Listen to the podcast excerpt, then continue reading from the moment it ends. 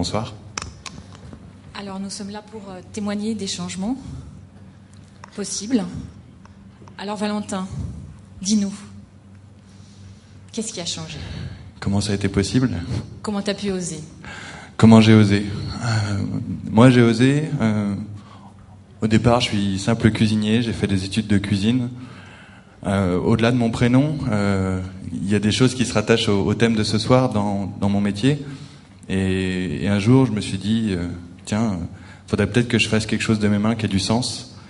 Et j'en suis arrivé à mettre du coup beaucoup de cœur dans ma cuisine et à, fonder un concept euh, qui s'appelle à l'intérieur cuisine solidaire.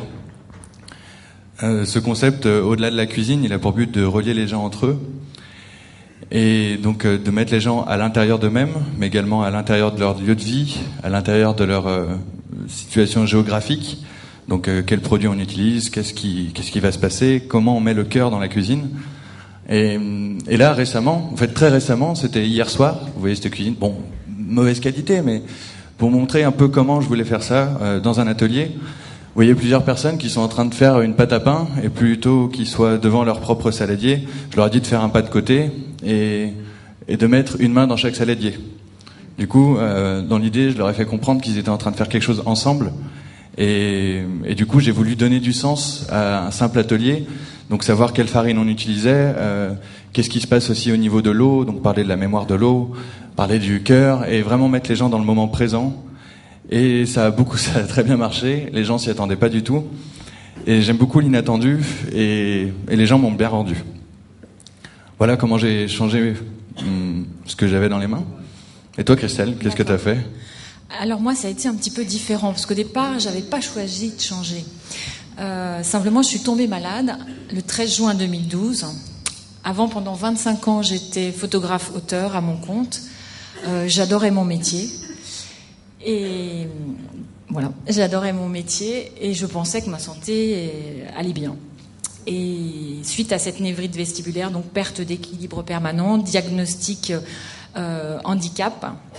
Donc, euh, d'abord, il y a une rupture avec la vie d'avant euh, qui est très très longue et, et difficile. Et puis, euh, et puis petit à petit, j'ai retrouvé un rêve d'enfant. Euh, j'étais amoureuse des plantes quand j'étais enfant. J'allais avec ma grand-mère ramasser euh, des pissenlits et je ramassais aussi des plantes que je mettais dans des bocaux que je faisais sécher. Et, et là, j'ai osé faire quelque chose que j'aurais jamais cru euh, possible. À 45 ans, j'ai repris, euh, j'ai repris mon cartable et je suis retournée à l'école. Et donc, j'ai fait euh, l'école des plantes médicinales qui se trouve à Lyon. Et donc, en ce moment, je suis en reconversion. Euh, donc, j'étudie, plus petit que moi. Et, et là, je m'incline devant euh, la beauté de la nature, euh, devant ces fleurs toutes petites qui ont l'air de rien, mais qui nous, qui nous relient. Et, et c'est là où je pense que euh, le sens de ma maladie a été de me faire comprendre que peut-être que moi j'étais pas vraiment dans dans ma vie, euh, que même si mon métier était passionnant et il me rendait heureuse, je, je ne sentais pas le lien comme je le sens maintenant. Et, et je crois que grâce à la maladie, euh, j'ai découvert l'enthousiasme en moi et quelque part je l'en remercie paradoxalement. Voilà. Parfait. Et ben, encore un beau témoignage des possibles. Merci. Merci Valentin. Merci.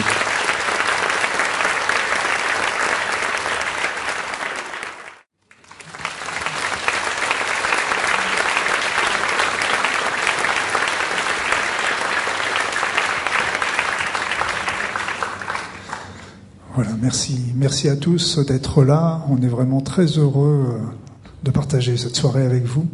Et euh, surtout que quand on m'a parlé de, justement cette soirée qui allait être, dont le titre était Il était une fois les possibles, euh, moi ça m'a tout de suite fait rebondir. C'était plutôt Il était une fois les impossibles. Et il y avait toujours une phrase qui m'avait beaucoup marqué. Je ne connais pas la, personne qui l'a dite, mais en fait, il disait, euh, il ne savait pas que c'était impossible, alors il l'a fait. Donc là, j'ai trouvé que c'était très beau comme, comme phrase. Et puis, euh, avec le temps, on a dit, OK, mais on va essayer de trouver euh, un thème aussi à cette, soirée. Et cette soirée, euh, pour moi, c'est sorti du cœur soigner avec l'énergie, soigner avec l'amour, avec l'énergie de cet amour, parce qu'en fait, il m'a fallu beaucoup d'années j'avais l'esprit certainement trop obtus, trop concentré sur moi-même, et euh, pour comprendre l'importance de l'amour et comment qu'on peut soigner, se soigner avec l'amour de toutes, toutes les peines et les chagrins, soigner les autres. Et là, on peut pas faire un soin, on peut pas faire un, un traitement sans amour. On peut soigner aussi tous nos dirigeants parce qu'ils en ont grand besoin pour les aider à, à les porter et prendre des meilleures décisions pour nous tous. Et puis on peut soigner la planète entière. Donc cette énergie d'amour est vraiment quelque chose qui qui, va nous rassembler tous et qui peut, pour moi, faire la prochaine révolution. Et je pense que la prochaine révolution ne sera pas dans la, dans la rue, mais elle sera tout simplement dans nos cœurs, chacun, chacun chez soi, tranquillement, en rayonnant cet amour. Voilà pourquoi je suis là ce soir.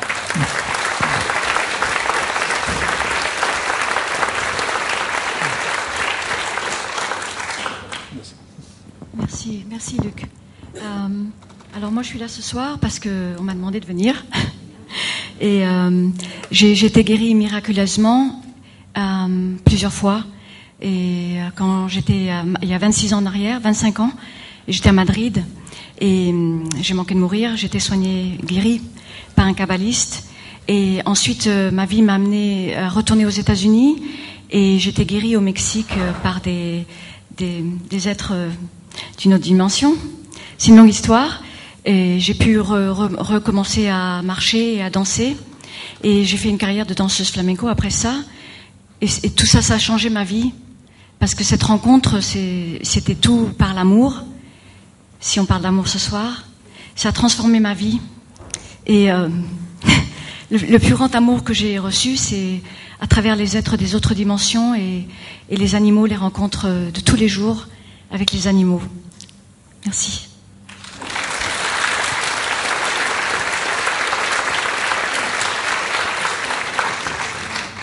Bonsoir, moi j'ai accepté cette invitation parce qu'au fond, je pense que l'amour est déjà en nous et que c'est plutôt l'amour qui nous soigne, nous soigne de nous-mêmes. Et euh, pour moi, c'était vraiment ça l'expérience de la vie, c'est-à-dire de commencer à enlever des voiles, enlever des voiles pour pouvoir laisser passer au fond le, le courant amoureux. Et c'est ce que je vous raconterai tout à l'heure, ça s'est fait à travers deux passages près de la mort déjà. Et euh, ça fait du bien d'aller se promener de l'autre côté, de revenir. Ça, ça, change beaucoup, beaucoup de choses. C'est très agréable. c'est vrai que c'est très agréable. Et après, tu te dis, bon, comment est-ce que j'incarne ça ici? Et pour moi, c'est un choix quotidien. C'est une, une, lutte au quotidien, je dirais. Parce que dans... Euh, j'ai un livre qui s'appelle au, Québec euh, L'amour en guerre. C'était traduit ici par, euh, je dis bien traduit, c'était traduit ici par N'y a-t-il pas d'amour heureux? Euh, mais moi, mon titre de travail, c'était pas ni l'amour en guerre, ni N'y a-t-il pas d'amoureux, c'était la guerre d'amour, parce que je pense qu'en en fait, on mène une guerre pour l'amour et une guerre contre l'amour toute notre vie durant. Et c'est malheureux, il faut lâcher, lâcher, lâcher. Alors, je suis venu pour parler de ça. Merci d'être là.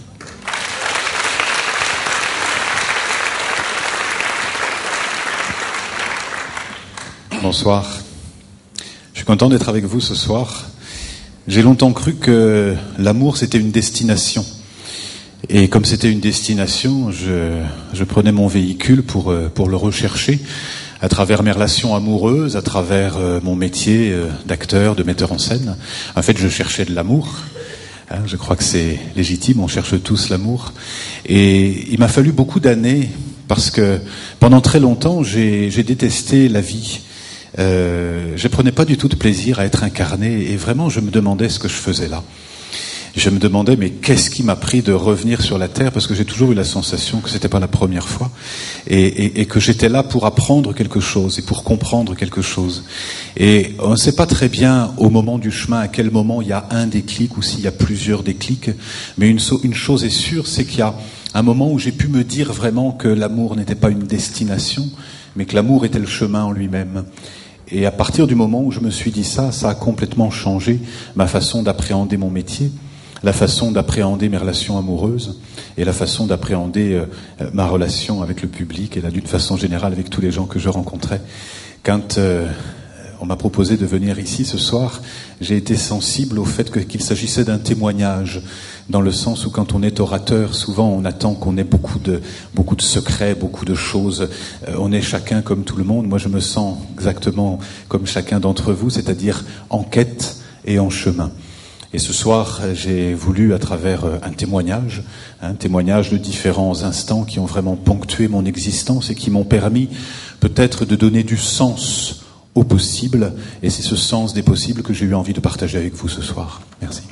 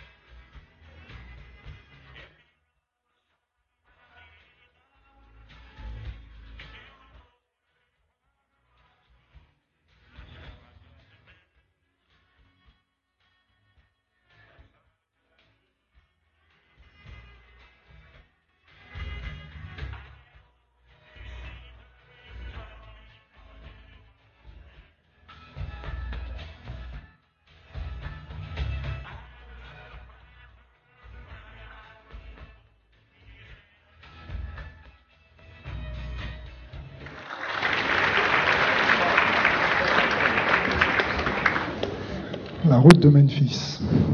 La route de Memphis, chaque fois que j'entends cette chanson, ça me rappelle ma première année de, de médecine, parce que je, passais en boucle. C'était un moment petit une petite chanson mythique et c'est vrai que cette route 66, on aimerait bien que ça représente aussi notre vie, qu'elle soit toute droite, euh, nickel. On sait ce qu'on voit des objectifs et on va la mettre toute droite sans, sans avoir sans besoin de changer quoi que ce soit. Et or, on sait tous que notre route est sans arrêt en train de tourner, de retourner avec des hauts et des bas, etc. C'est comme ça, c'est comme ça. Et donc euh, pendant, pendant toutes ces années, euh, ben moi j'ai eu pas mal de, j'ai pas eu des un déclic, j'ai eu des déclics, il y a eu des des choses qui qui qui nous arrivent et des belles choses qui qui nous amènent vers des découvertes extraordinaires, des, des personnes extraordinaires, des personnages. Euh, et puis après ça, vous en avez d'autres qui sont des souffrances sur le moment? Et on s'aperçoit que ces souffrances euh, qu'on vit, euh, qu'on fait peut-être aussi euh, souffrir aux autres, eh bien quelque part, ça nous fait tous grandir, ça nous fait tous avancer. Et donc on peut toujours se poser la question à la fin est-ce que c'était un bien, est-ce que c'était un mal? Et bien, bien malin qui saurait le dire. Et cette notion de l'amour qu'on vient de voir aussi, ben, pour moi, est quelque chose de très important parce que vous avez dû vous rendre compte que quand vous avez fait cet exercice, eh bien tout simplement, ben, on est on est bien, on est bien aussi bien quand on regarde l'autre que quand on reçoit de l'autre. Et c'est vraiment un, un, élément, quand euh, moi je, je, travaille beaucoup avec ma compagne sur euh, la mission de vie, et il n'y a pas de une, il n'y a pas deux missions de vie, il n'y a pas une seule mission de vie qui soit en dehors de l'amour. Il n'y a pas une mission, il n'y a pas un soin qui soit en dehors de l'amour. Donc n'allons pas trop vite, c'est pour revenir un petit peu à, à mon histoire, mon histoire. Euh, qu'on m'a demandé. C'est vrai que Luc Baudin a toujours du mal à parler de Luc Baudin, ça c'est clair. Euh, mais euh, bon, c'est vrai que moi j'ai commencé, j'avais de la chance d'avoir déjà un père qui était médecin et qui, qui était médecin et qui et qui m'a apporté. Euh, il a travaillé déjà sur les médecines naturelles. Ma mère était pharmacienne et elle a été atteinte d'un grave cancer qui m'a permis de prendre conscience d'un certain nombre de choses, euh, autant le côté intéressant de tout ce qui était médecine conventionnelle, mais aussi toutes les limites. Et là, j'ai pris mon bâton de pèlerin et commencé à rechercher un petit peu dans les médecines naturelles moi, je parle jamais de médecine alternative. Je parle toujours de médecine complémentaire. Et dans les médecines naturelles, d'autres d'autres voies. Et c'est là, c'est là qu'arrive une deuxième facette euh, du bonhomme, c'est que le bonhomme adore voyager. Il adore voyager. Et là, c'est quelque chose qui me tenaille. Et là encore, je remercie mes parents qui, et ma grand-mère également, qui m'a appris euh, dès mon plus jeune âge à voyager. À l'époque, on voyageait pas loin. Déjà, on allait en Italie, en Espagne. C'était des grands voyages à l'époque. Et donc euh, là, ils m'ont appris tout ça. Et la première chose que j'ai faite à la fin de mes études de médecine, bah, c'est de prendre mon sac à dos et de partir euh, autour du monde, euh, voyager et voir euh, justement comment, était fait ce monde. Et c'était pas encore un, je savais pas ce que j'allais chercher, je ne savais pas. J'avais envie, mais ce que je sais aujourd'hui, c'est que j'avais un, une envie folle de liberté. Et là, je crois que c'était les années les plus libres de toute ma vie, parce que j'avais euh, mon doctorat en poche, j'aurais pu m'installer comme l'ont fait tous mes collègues, hein, mes camarades. Mais moi, j'ai pris, j'ai travaillé comme un fou pour gagner des sous. Et après ça, je suis parti. J'ai commencé à voir, j'ai vu des choses extraordinaires, euh, euh, comme euh, j'ai traversé le, le j'ai commencé par faire le transsibérien. À l'époque, c'était l'Union soviétique. Après ça, j'ai été en Chine, alors que j'étais parmi les premiers Européens à aller en Chine. J'étais aux Philippines. J'ai été passé six mois en Inde. J'ai découvert tout le, toute la zone du Pacifique Sud. Et c'était vraiment un sentiment de liberté. Je crois que vous avez dû voir aussi. Là, c'était une autre expérience, bien des plus tard, parce que je n'ai pas arrêté avec ce tour du monde, mais euh, ce, tour du monde m'a appris une chose qui pour moi était déjà essentielle, c'est qu'en fait, c'est qu'on est tous, tous, tous sur cette terre en train d'aspirer à la même chose à la même chose. À la même chose, tout simplement, c'est quoi? C'est que tout simplement, on a envie d'avoir un toit sur la tête, d'avoir de quoi manger, d'avoir notre famille en bonne santé autour de nous et de pas se poser de questions. On n'a pas envie d'aller embêter l'autre. Et par contre, ce qu'il faut bien comprendre, ce qu'il faut bien voir, c'est que notre société est anxiogène. C'est-à-dire, c'est qu'elle nous met toujours dans la peur. La peur de manquer, la peur du chômage, la peur de la crise économique, la peur, la peur. Or, la peur, or, la peur, c'est ce qui nous éloigne le plus de l'amour. C'est la peur qui nous fait nous déviser, c'est la peur qui nous fait nous séparer. La peur est vraiment quelque chose d'extraordinairement nocif. Et là, croyez bien que toute la société est basée pour nous mettre dans la peur. Et plus on est dans la peur, plus on va transmettre notre pouvoir à des dirigeants qui vont encore plus nous mettre dans la peur et nous mettre encore plus dans des systèmes qui nous éloignent de nos véritables aspirations, de ce qu'on est venu faire sur cette terre. D'abord, la première chose, c'est d'être dans l'amour. Et la deuxième chose, c'est qu'on a tous des talents. Vous avez tous des talents. Vous avez tous des capacités, des qualités extraordinaires qui ne demandent qu'à se développer. Si un tantinet, vous prenez le temps de le faire. Alors c'est vrai que de temps en temps, moi j'ai exercé pendant 25 ans le travail de médecin, j'ai été heureux en faisant ce travail-là. J'étais vraiment, je me suis éclaté, je pourrais dire, parce que j'étais médecin, de famille, euh, je, soignais la famille, le grand-père, les parents, etc. C'était quelque chose, on rentrait dans les familles, on faisait partie de la famille. J'étais invité aux, aux communions, au baptême, etc. Puis un beau jour, des événements sont arrivés, plus ou moins faciles, plus ou moins difficiles, plus ou moins euh, douloureux, mais euh, qui m'ont montré aussi euh, que je n'étais plus, je, mon métier ne m'apportait plus ce que j'avais envie. Et donc là, bah, j'ai arrêté à ce moment-là mon travail et j'ai commencé à passer mon, mon, diplôme de cancérologie clinique que je rêvais toujours de, de réaliser depuis des années. J'ai été au Tibet, comme vous voyez, j'ai été voir les, j'étais à 4400 mètres d'altitude pendant plusieurs mois pour dans un dispensaire pour soigner des Tibétains. C'était expérience absolument merveilleuse. J'ai pu voir aussi aller aux Philippines, voir euh, des guérisseurs philippins, etc. Donc c'était vraiment des moments extraordinaires. Là, vous voyez, c'était quand tu es avec un, un, un, professeur euh, tibétain qui m'apprenait les mantras, la connaissance. J'étais aussi avec un amchi tibétain qui venait souvent au, dispensaire et on, visitait, comme ça, on, partageait nos connaissances. Lui me montrait ses connaissances et moi je lui montrais les miennes parce qu'ils aimaient beaucoup apprendre la médecine d'urgence. Donc de fil en aiguille, ben, on rencontre des personnes extraordinaires j'ai rencontré des, des personnes où j'aimais bien rechercher les trouveurs aussi, plutôt que les chercheurs.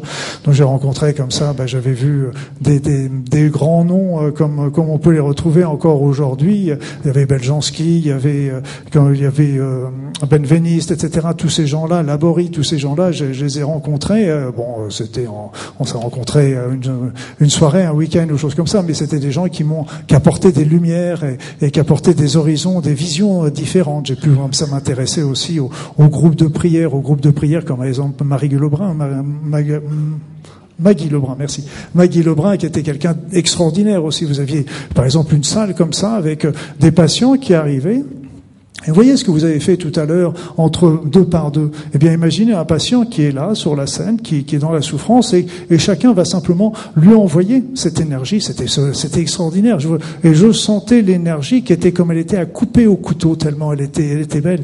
Donc, il y avait toutes les religions confondues. Il y avait même des gens qui étaient, qui n'avaient aucune religion. Il y avait même des tout petits enfants. Et c'était, un élan du cœur qui était merveilleux. Et je peux pas vous dire si les personnes étaient, ça changeait grand chose au niveau de leur soins au niveau de leur maladie. J'en sais rien. J'ai pas, j'ai jamais vu leur dossier médical pour le savoir. Tout ce que je peux savoir, c'est ce que je peux vous dire, c'est que ça les transformer psychologiquement, moralement. Parce que quand il y a des personnes comme ça qui se déplacent, qui reçoivent ces énergies, c'est quelque chose de fabuleux. Donc il y a plein de gens comme ça qui m'ont, qui m'ont apporté dans, dans ma vie quelque chose d'extraordinaire et, et je les en remercie. Mais je n'oublie pas surtout non plus ma famille qui m'ont apporté beaucoup de choses également, qui m'ont ouvert les yeux sur moi-même aussi. Et puis j'oublie pas non plus euh, mes, mes mes passions qui ont été des gens merveilleux et que j'ai que j'ai adoré parce que pendant des années ils m'apportaient aussi des petits des livres à lire, des, des tiens vous connaissez pas un tel, il a découvert ceci, vous devriez vous intéresser à cela. Et grâce à eux, grâce à eux, eh bien j'ai suivi ma route. Et là je peux vous dire qu'aujourd'hui mon but est surtout de de vous donner, de vous transmettre des outils pour avoir cette autonomie, cette liberté. Ça pour moi l'autonomie, pour moi je, c'est quelque chose qui me tient à cœur beaucoup. J'ai envie d'être d'être autonome, d'être libre, et de transmettre un maximum d'outils avec le FT, avec Oponopono, avec Aora, etc., pour que vous puissiez devenir libre à votre tour. Déjà avec avec ces outils, vous pouvez déjà pratiquer. Et c'est un petit peu mon, mon bâton de pèlerin aujourd'hui. Et là, vous voyez, c'est que euh, aujourd'hui, je sais même pas de quoi sera fait euh, demain, après, enfin, dans un an, dans deux ans, dans trois ans, parce que quand euh, quand j'ai vu tout le parcours que j'ai fait en quelques années, je ne sais pas. Mais euh, tout ce que je sais, c'est que bah, tant qu'on est heureux, eh bien, ça veut dire qu'on est sur sa route. Et ça, j'essaie toujours de prendre ce chemin et je vous conseille de choisir toujours le chemin qui vous rendra, heureux. Et sachez aussi que c'est pas toujours celui le plus facile, ou du moins en a priori, parce que bah, souvent beaucoup de personnes vont, vous ne comprendront pas pourquoi vous le faites, mais faites-le parce que tout simplement c'est votre route, c'est là où vous vous sentez bien. Et, euh, et là, ceux qui ne vous comprendront pas, bah, c'est ceux qui ne vous aimeront pas, franchement. Voilà.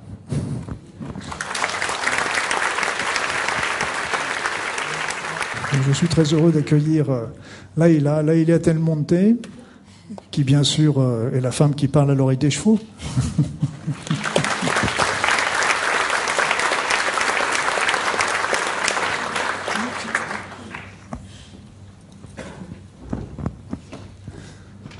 Alors Laïla, je vais te laisser parler parce que c'est toi qui vas mieux expliquer ton, ton travail, ton chemin, etc. Mais es-tu la femme qui parle à l'oreille des chevaux?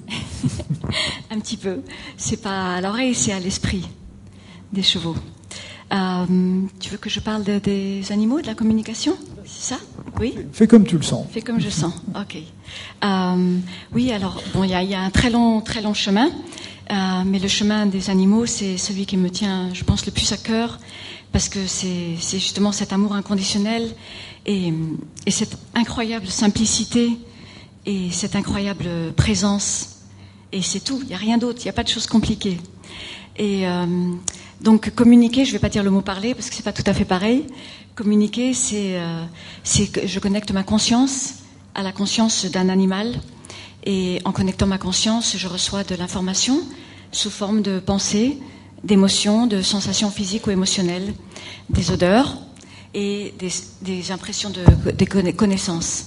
Et, grâce à ça, on peut transformer beaucoup de choses, on peut aider beaucoup de personnes qui comprennent pas, qui comprennent pas. Il n'y a pas que les chevaux, il y a les chiens, les chats, les oiseaux, qui comprennent pas pourquoi euh, pourquoi le chat il fait pipi partout, par exemple. pourquoi le, chien il est agressif, pourquoi le cheval veut pas faire ce que la personne, le cavalier veut qu'il fasse. Voilà, en gros, c'est ça la communication. C'est très beau. Et ça se rapproche aussi de la psychologie aussi. Parce que j'avais aussi vu euh, les différentes races de chiens ne sont pas toutes euh, psychologiquement pareilles, ne sont pas toutes formatées, j'irais entre guillemets formatées pour, euh, pour faire le même travail, la même action. Il y, a les, chiens du feu, il y a les chiens chasseurs, il y a les chiens sauveurs. oui, chaque être est différent. Et vraiment, chaque être, ils ont chacun une conscience et ils sont chacun différents les uns des autres. C'est pour ça qu'il faut pouvoir voyager vers eux et pour les comprendre. Et, c'est, pour moi, c'est le chemin de l'amour, ça. On mhm. parle de l'amour, il y a beaucoup de possibilités de parler de choses sur l'amour, mais c'est le, c'est le chemin de l'amour, les animaux. Et j'espère qu'ils vont nous amener à, à, transformer notre conscience et cette planète ici, là. C'est, ah, ben, c'est vrai que. Complicated. Je crois que tu as dit le mot juste, c'est qu'ils sont sans, sans arrière-pensée, sans, sans préméditation, ils sont naturels. C'est très, authentique. Et là, donc, toi, ton, ce que tu aimes bien faire, c'est à partir de là aussi, c'est soigner les animaux. Oui. je savais pas que j'avais le droit de dire soigner. Comme tu es médecin, je me permets. ok, oui. Alors ça, cette, cette partie-là, c'est oui, c'est ça que j'aime le plus euh, parce que j'ai été guérie miraculeusement euh, plusieurs fois et, et c'est grâce. Normalement, je parle pas de ça. Okay c'est un secret. C'est grâce euh, à ces êtres de, de l'autre côté qui m'ont guéri et ensuite j'ai eu euh, comment on appelle ça euh, Je veux pas dire le mot initiation, préparation pendant, très très longtemps, beaucoup beaucoup d'années avec beaucoup de tests, pas facile, et ça a pris beaucoup d'années. Et ensuite, euh, ils m'ont envoyé un groupe pour euh, pour aider les animaux malades. Et je crois que c'est ce que j'aime le plus parce que c'est souvent les animaux qui peuvent pas être guéris par la médecine traditionnelle, comme Luc sait très bien. Et, voilà, ça permet que, ce, pour, même si c'est pas les miracles, il y en a que, y en, des fois on a les miracles. Si c'est pas les miracles, je sais plus, on n'est peut-être pas obligé de dire le mot miracle, mais c'est au moins aller mieux. Et sinon, c'est au moins pouvoir accompagner. Et ça, c'est ce que, c'est ce que j'aime le plus. Voilà, et tu ressens. Je pense que tu me comprends. Oui, oui, tout à fait. bah, de toute façon, il faut bien savoir aussi que le surnaturel est un naturel qu'on n'explique pas encore. Oui, exactement. Je suis tout à fait d'accord. Parce que c'est quand on commence à être avec euh, avec eux, mmh. euh, ça fait ça fait beaucoup d'années pour moi. C'est presque 23 ans là. Je suis pas très douée dans les, les mmh. temps, et c'est tellement évident et c'est tellement naturel que après on, le reste ne paraît pas normal. Oui, c'est vrai qu'on travaille sur un autre plan. Et c'est vrai que moi, j'avais, quand j'ai, bon, je, suis médecin à la base, j'exerce plus, mais je suis médecin à la base. Donc, j'ai pas, pendant des années, j'ai pas trop regardé du côté des animaux. Sauf qu'il y avait ma chienne qui, de temps en temps, venait me voir parce qu'elle voulait que je lui pose la main pour, pour lui passer de l'énergie au niveau de, de, de, ses lombaires qui visiblement souffraient. Mais euh, ce qui m'avait impressionné, c'est qu'en faisant de l'énergétique, c'est qu'il y a eu beaucoup de personnes qui sont venues euh, et qui travaillent sur, sur les chevaux, sur les animaux.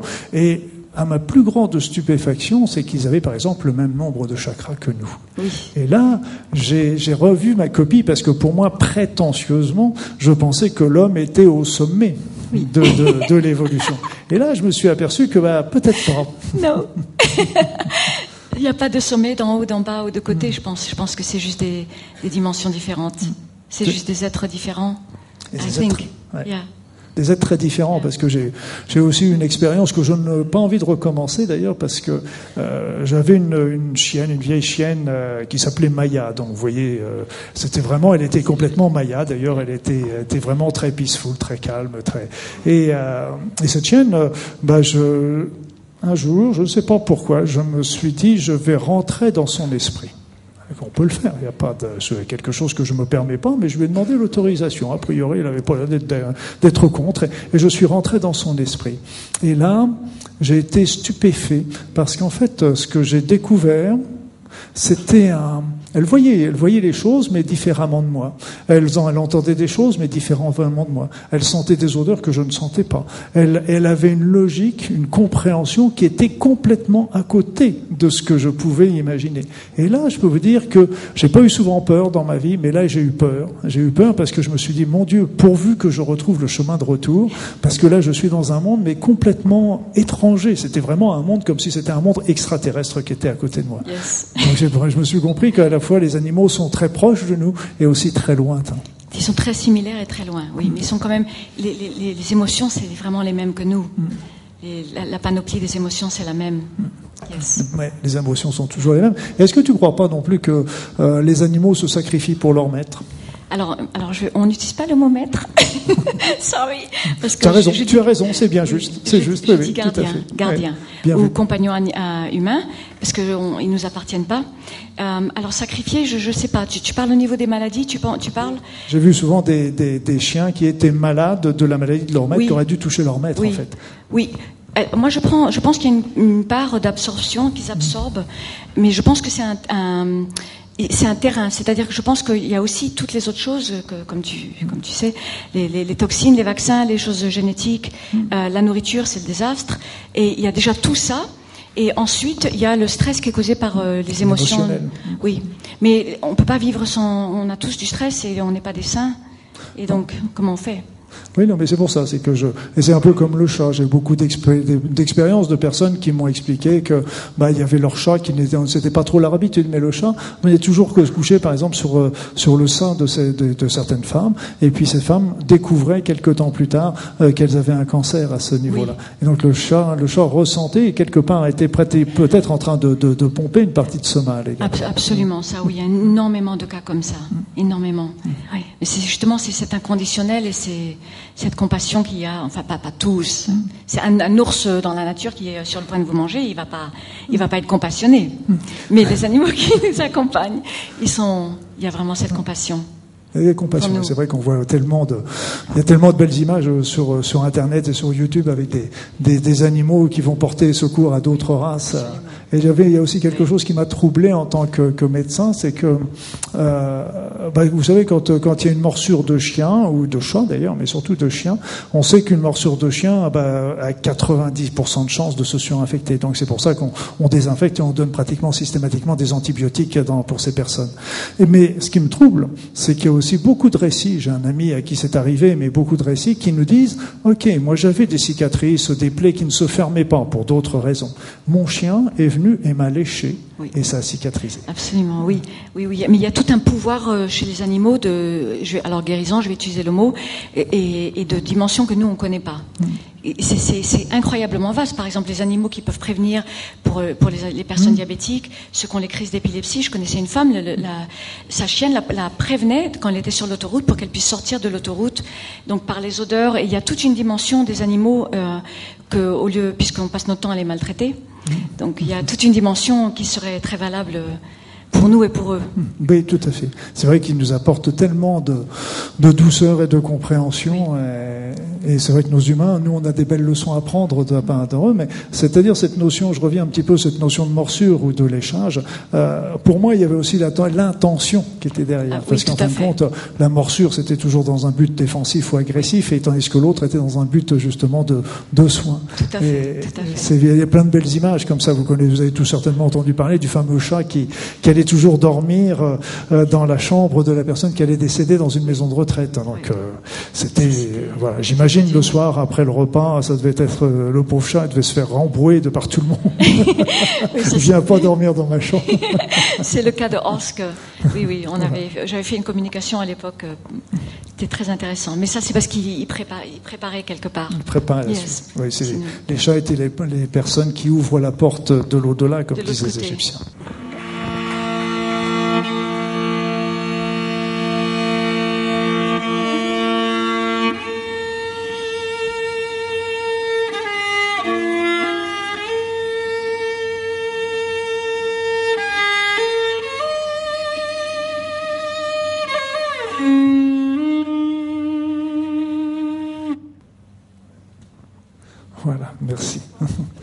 De t'accueillir. Bonsoir, bonsoir Leïla. Bonsoir à tous. Alors, je suis euh, devant vous ce soir pour témoigner de mon parcours professionnel en tant que thérapeute. Thérapeute euh, qui utilise les chevaux comme outil thérapeutique. Donc, je m'appelle Clotilde Lapostole, je suis coach et qui coach en développement personnel, thérapeute énergéticienne et chuchoteur aussi. Euh, ce chemin qui m'a mené jusqu'à vous ce soir est un chemin d'amour. D'amour des chevaux que j'ai rencontrés à l'âge de 6 ans. Ils m'ont beaucoup apporté, beaucoup de sérénité, beaucoup de douceur et beaucoup d'amour. J'ai beaucoup appris à leur contact. J'ai développé une communication avec eux de cœur à cœur. Cette complicité avec euh, les chevaux, euh, je l'ai affinée en allant vivre aux États-Unis pendant huit ans, où j'ai eu la chance de rencontrer des grands chuchoteurs américains. Et là, j'ai vraiment découvert quel était le monde du cheval, bien différent du nôtre.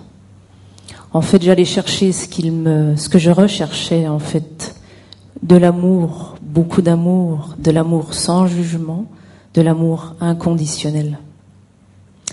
Quelques années plus tard, je suis rentrée en France où j'ai développé euh, mon activité dans une ferme dans la région lyonnaise.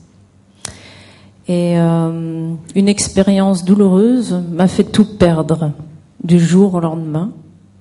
J'ai perdu mon toit, j'ai perdu mon activité professionnelle.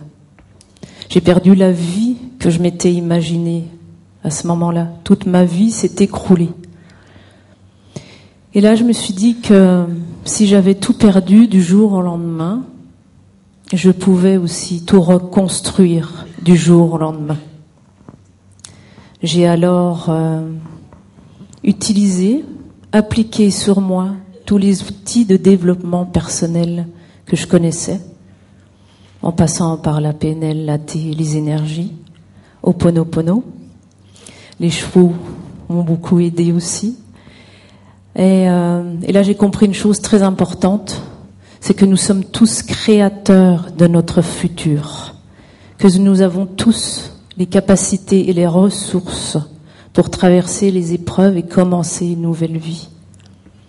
Et comme je dis souvent, il n'y a aucune limite, nos limites, et tout est possible.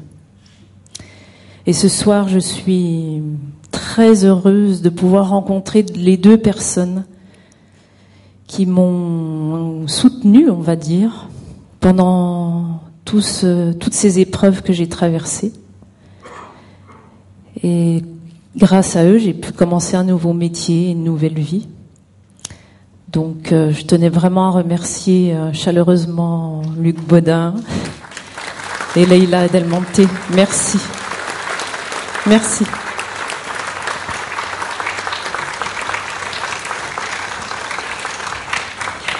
Alors j'avais quelques questions à poser à Leïla Delmonté.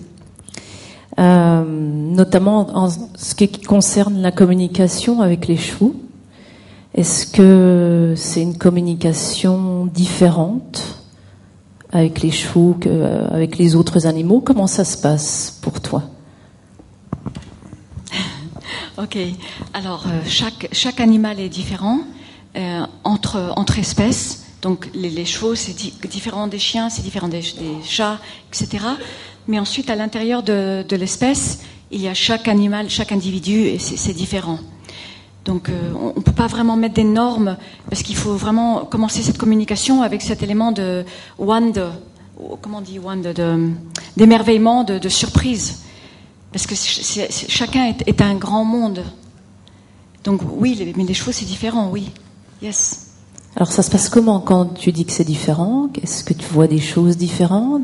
Est-ce que tu ressens quelque chose de différent? Comment ça se passe pour toi? Oui, Good question. Alors c'est l'esprit, c'est l'esprit qui est différent. moi je reçois de l'information euh, sous forme de, de pensée, de paroles, d'images, de sensations physiques, émotionnelles, etc. Mais l'esprit est, est, est, différent. C'est tellement riche et chacun est, c'est pas pareil. Et on peut pas mettre des mots sur un esprit. C'est vraiment, vraiment difficile de mettre des mots. You know? C'est tellement grand quand ne peut pas mettre un mot. Est-ce que tu te souviens du premier cheval que tu avec lequel tu as communiqué? Oui. Alors, en fait, moi, j'ai été élevée avec des, avec des chèvres et des ânes et des moutons, parce que j'étais élevée euh, en Espagne, dans, dans, les Baléares. Et donc, le, vraiment, quand ça a été commencé vraiment avec les chevaux, c'était aux États-Unis. Et euh, les, premières expériences, c'était à Colorado. J'avais été invitée par une cowboy woman. Donc, première fois que j'ai vu des cowboys de ma vie, je me suis dit, wow, there's really cowboys ici. C'est vraiment du vrai. Et c'était à Colorado, elle avait 40 chevaux. Et, euh, et je suis rentrée dans, l'enclos. Et ils se sont tous dirigés vers moi en galopant. Et c'était extraordinaire parce que j'ai pas eu peur. C'est quand même 500 kilos chacun à peu près. Et euh, ils sont tous venus et ils, m'ont tous entouré. C'était ex extraordinaire cette expérience-là. Et après, il y en a un qui, qui s'est mis contre moi, qui voulait pas laisser venir que les autres s'approchent. Et donc c'est avec celui-là que j'avais fait la communication puisqu'elle me l'avait demandé la, Cowboy Lady. Ça c'était la, la, la, première vraiment euh, expérience, si tu veux. Ensuite, il y a eu les grandes expériences euh, avec Michel Robert, etc. Oui. Je crois que on doit arrêter là. merci beaucoup, Leïla Delmonte. Merci, merci, merci, Luc merci.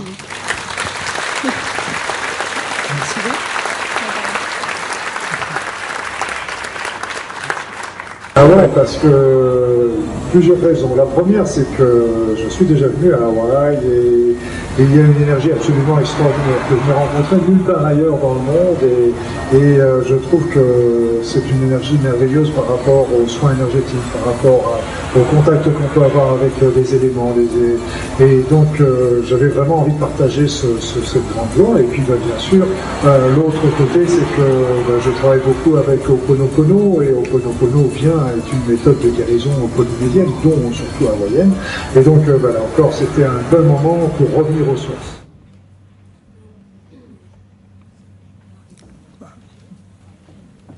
Oh, pono, pono. Merci à toi. Bonsoir. Voilà. Marilyn, Marilyn Rossi. Marilyn Rossi vient nous rejoindre. Elle est sophrologue, énergéticienne. Et ancienne infirmière. Ex-infirmière. Voilà, assieds-toi. Si tu veux.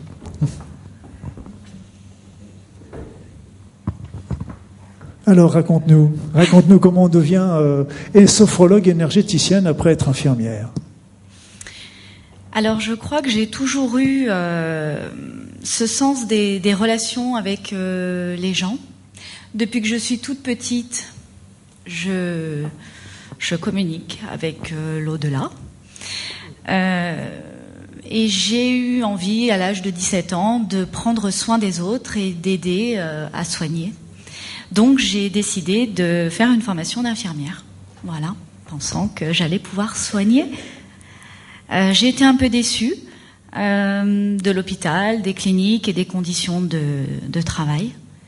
Donc, euh, j'ai, je faisais déjà de la sophrologie. J'ai découvert la sophrologie quand j'étais étudiante infirmière.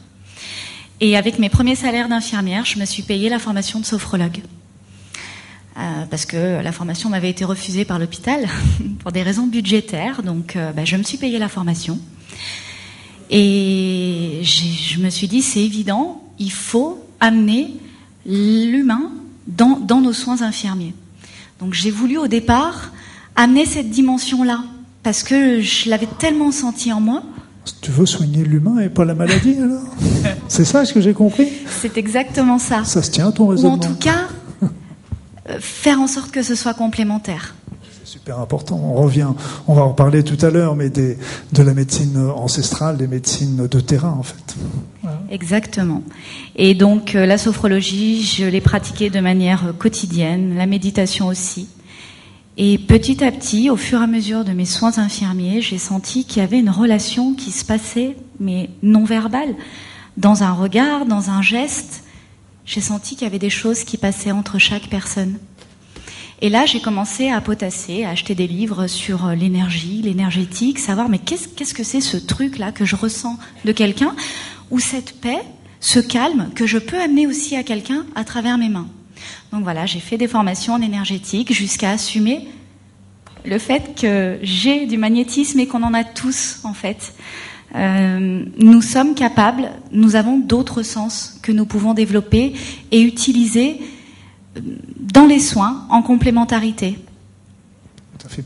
Fait. C'est vrai qu'avec l'énergétique, on va utiliser d'autres sens. Tu as raison, parce qu'en fait, c'est pour ça que nos cinq sens sont inscrits dans le corps physique. Donc, comme ils sont inscrits dans le corps physique, ils vibrent sur cette notion-là et sur cette sur cette vibration-là. Excusez-moi. Et donc, euh, si on veut euh, sentir autre chose euh, au niveau des corps énergétiques, au niveau des chakras, au niveau des blocages énergétiques, il faut utiliser d'autres sens qui sont tout simplement le ressenti, la clairvoyance, etc., qui sont très simples parce qu'on les a tous, on les a tous et on est tous, vous êtes tous capables de sentir les énergies. Alors c'est vrai qu'on tout le monde ne sera pas, on peut apprendre tous de la musique, on ne sera pas tous des Mozart, mais on peut tous se faire plaisir et soulager, soulager les autres. Donc tu sens les énergies et c'est comme ça que tu as, as commencé. C'est comme ça que j'ai commencé. Et la confiance petit à petit est venue. Mmh. Voilà. Mmh, Parce que je pense qu'on a tous des choses, des fois on ressent des choses, mais on n'a pas confiance, on dit non, mais non, c'est, non, c'est pas. Eh ben si, parce qu'en fait ça c'est notre mental qui nous bloque. Et quand on est dans l'amour, quand on est dans notre cœur, quand on est dans nos sensations, dans l'être euh, parfait que nous sommes tous, eh bien là, on peut être dans le ressenti et on peut amener les choses et dissoudre les blocages. C'est vrai. C'est vrai. Pour moi, on ne peut pas faire un soin sans amour. On peut pas. Si, en plus, si on n'est pas dans l'amour de, de, de, vouloir soigner l'autre, de vouloir le guérir, de vouloir le soulager, on va être obligé, on va obligatoirement lui transmettre des énergies qui sont pas forcément très bonnes pour lui et qui peuvent être au contraire. Donc, le premier premier secret, c'est vraiment d'être dans cet amour. Et moi, je me rappelle, j'avais souvent mes patients qui me disaient, oh, docteur Baudin, quand quand vous ouvrez la porte de la salle d'attente, on se sent déjà mieux. Je disais, c'est déjà gentil, hein, quand même. Si ça avait été l'inverse, j'aurais été embêté. Mais, mais truc, c'est que je me suis dit, bon, c'est un petit coup de placebo. Non, puis je me suis aperçu qu'après, c'était une autre dimension. C'était que j'étais vraiment dans cet esprit-là. Et je me rappelle qu'il y a eu deux fois dans ma carrière où j'étais très mal dans ma peau, j'avais des problèmes personnels, etc. Et là, eh bien, je me suis aperçu que j'étais en train de transmettre à mes patients, justement, mon mal-être. Donc, ça peut être dans un sens comme dans l'autre. Et c'est pour ça qu'il faut rester toujours dans cet amour. Et le deuxième secret que je vous donnerai ce soir, parce que pour l'énergie, il y a un secret, et à partir de ça, vous pouvez ouvrir toutes les portes, c'est qu'il faut demander. Vous demandez, ah voilà. On demande, on demande à ressentir ceci, on demande à ressentir cela. tout à l'heure, ben, il y avait, un, on avait un petit groupe qui était fatigué euh, avant la, la, la, conférence. Hop, on se concentre, on se place, et puis on va demander à ressentir, recevoir des énergies cosmiques, telluriques, et vous verrez. Mettez-vous confortable, vous fermez les yeux, vous demandez à ressentir les énergies, à les recevoir, et c'est immédiat. Si vous ne demandez pas, vous risquez d'attendre longtemps. Exactement. Et ça, notre mental nous bloque en disant non mais attends, si c'était aussi facile que ça, on le ferait tous. Oui, mais sauf que vu que personne n'y croit, personne ne le fait. En tout cas, ceux qui n'y croient pas ne le font pas, donc ils ne risquent pas de recevoir quelque chose. Demandez profondément, demandez avec votre cœur, et je peux vous assurer que ça arrive, aussi étonnant que ce soit. Il y a aussi, on nous a appris tous quand on était gamin, euh, de c'était pas joli de demander. Mais par contre, dans toutes les religions, c'est marqué. Demandez, vous recevrez, et ça, et ça marche, et ça marche. Il n'y a qu'un seul risque, c'est prendre un petit peu de temps pour le faire et ça. Et vous avez toutes les clés pour euh, pour tout le reste. Et là après, on se retrouve dans la loi d'attraction parce que c'est vrai qu'on a, euh, comme comme nous disait Clotilde tout à l'heure, on, peut tout faire et c'est vraiment la loi d'attraction. Et, et je, pour moi, j'utiliserai pas, c'est ce que j'utilise plus ce mot même pour Oponopono. Nous sommes pas les créateurs. Euh, C'est-à-dire c'est que nous sommes pas les créateurs de, de la situation. On est les, les attracteurs, les attireurs de, de situations. Et donc là encore, selon selon notre pensée, comme notre pensée est souvent dirigée par l'inconscient, mais euh, par notre pensée, on va attirer les potentiels. L'univers est fait d'un, le présent, le physicien nous le dit, c'est fait d'un énorme champ de potentiel infini, tellement énorme qu'on a l'impression qu'il est infini. Il n'est pas infini, mais pour nous humains, il est infini. Et donc, dans ces, notre, nos pensées vont attirer tel ou tel potentiel. Et on verra qu'avec Oponopono, eh bien justement, on peut s'en défaire. Et justement, je voulais vous poser une question. Donc, dans ce monde qui est en pleine mutation, les gens s'éveille. Euh, comment rendre possible l'impossible avec Oponopono? Il y a Oponopono qui est un, à mon sens, c'est pas, pas pour rien qu'il a été réveillé et Oponopono parce que c'est, d'abord l'amour de soi. C'est vrai qu'on est en pleine mutation et euh, d'un côté il y a l'énergie, vous savez, le champ magnétique de la Terre baisse, le niveau vibratoire par contre monte et puis on se retrouve vers un, vers une montée du niveau de conscience. Il y a des nouveaux chakras qui se développent, il y a plein de choses qui, qui vont porter l'humanité vers quelque chose de merveilleux. Mais d'un autre côté, euh, euh, la société, comme je vous l'ai dit tout à l'heure, nous amène beaucoup de peur. Et ces peurs ben, nous attirent vers le bas. Et plus on est vers le, plus on est attiré vers le haut, c'est toujours la dualité. Plus on a du haut, plus on a du positif, plus on a du négatif. Et c'est ce qui nous fait du, du, de difficultés. Or, Oponopono, justement, va nous permettre d'effacer des, situations qui, sont, qui nous sont désagréables, des programmes qu'on a en nous et qui nous sont désagréables. Et je pense que c'est vraiment un outil euh, qu'on peut, qu'on peut utiliser. Et je dirais qu'aujourd'hui, on va faire aussi très simple. Vous donner aussi un outil très simple pour utiliser Oponopono. Bah, tout simplement, vous dites, OK, je vis une situation désagréable. Donc d'abord, vous dites, OK, la preuve la plus difficile, c'est de dire, cette situation désagréable, c'est moi et moi seul qui l'ai attirée par mes pensées consciente ou la plupart du temps inconsciente. C'est le, le moment le plus le petit flottement. Vous savez, c'est comme quand il y a des, des, des, des petites disputes conjugales, c'est jamais moi, c'est l'autre. Hein. Donc euh, il faut accepter la, la, la, la, responsabilité de ça. Et après ça, ben, il suffit de dire, ok, c'est moi qui l'ai attiré par une pensée. Eh bien, je demande toujours je demande, je demande à ce que cette mémoire erronée, que ce programme erroné soit effacé. C'est tout. C'est pas plus compliqué. Le nouveau Ponopono est né. voilà, donc nous arrivons discrètement euh, vers les médecines ancestrales. Voilà, je, tâtonne. Il y a plein de choses qui s'ouvrent à moi depuis que j'assume et que j'accepte. Eh bien, je rencontre des personnes, je m'ouvre à, différentes choses qui vont nous, qui vont permettre et ben de, de m'améliorer, si je puis dire, dans cet accompagnement énergétique euh, que je propose. Eh Toujours super. avec amour, évidemment. Toujours avec amour, oui, ça, j'en doute pas. Je n'en doute pas. Bien, merci. Merci, en tous les cas, Marilyn. Merci de ce partage. C'est super.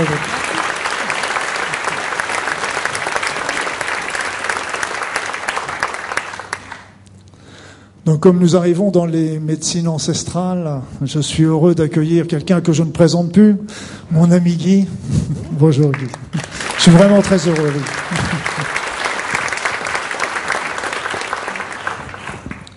Guy, il paraît que tu as été euh, dans l'hémisphère sud, toi aussi, qui n'y a Ah pas oui, très je suis longtemps. allé me promener en Nouvelle-Zélande. Nouvelle-Zélande, un pays que J'ai j'adore. adoré, oui, c'était extraordinaire. Un pays guérisseur en soi. Il faut y aller avant que ça soit trop populaire. Euh, pays très paisible et très fort parce que justement très porteur de- d'une euh, médecine et d'une vérité ancestrale. Il faut que je te dise que moi, les ancêtres et tout ça, j'ai toujours de la difficulté avec ça. Et les médecines ancestrales encore plus. Avant que je comprenne un peu mieux, c'est- c'est ça. Il faut dire que je suis québécois, je viens du Québec, ça doit s'entendre un petit peu. Et, euh, et chez nous, toute l'histoire avec les Amérindiens était assez traumatisante, en fait. Et euh, il y a un poète que j'aime beaucoup qui s'appelle Gilbert Langevin qui dit euh, au Québec, on en a tous du sang indien, il est sur nos veines ou dans nos, sur nos mains. Et euh, je trouve ça tellement vrai. Donc ça commence là-dedans, dans cette histoire-là. Et moi-même, j'ai du sang amérindien. Donc euh, c'était une lente réconciliation avec d'où je venais. Et après, j'ai compris, moi, ce qui m'a fait comprendre ça, les ancêtres, c'est par la, mé- la médecine de terrain. J'ai compris qu'ils étaient porteurs de cette intelligence du cœur, de notre lien avec la nature, de notre lien avec euh, l'esprit de la nature et tout ça.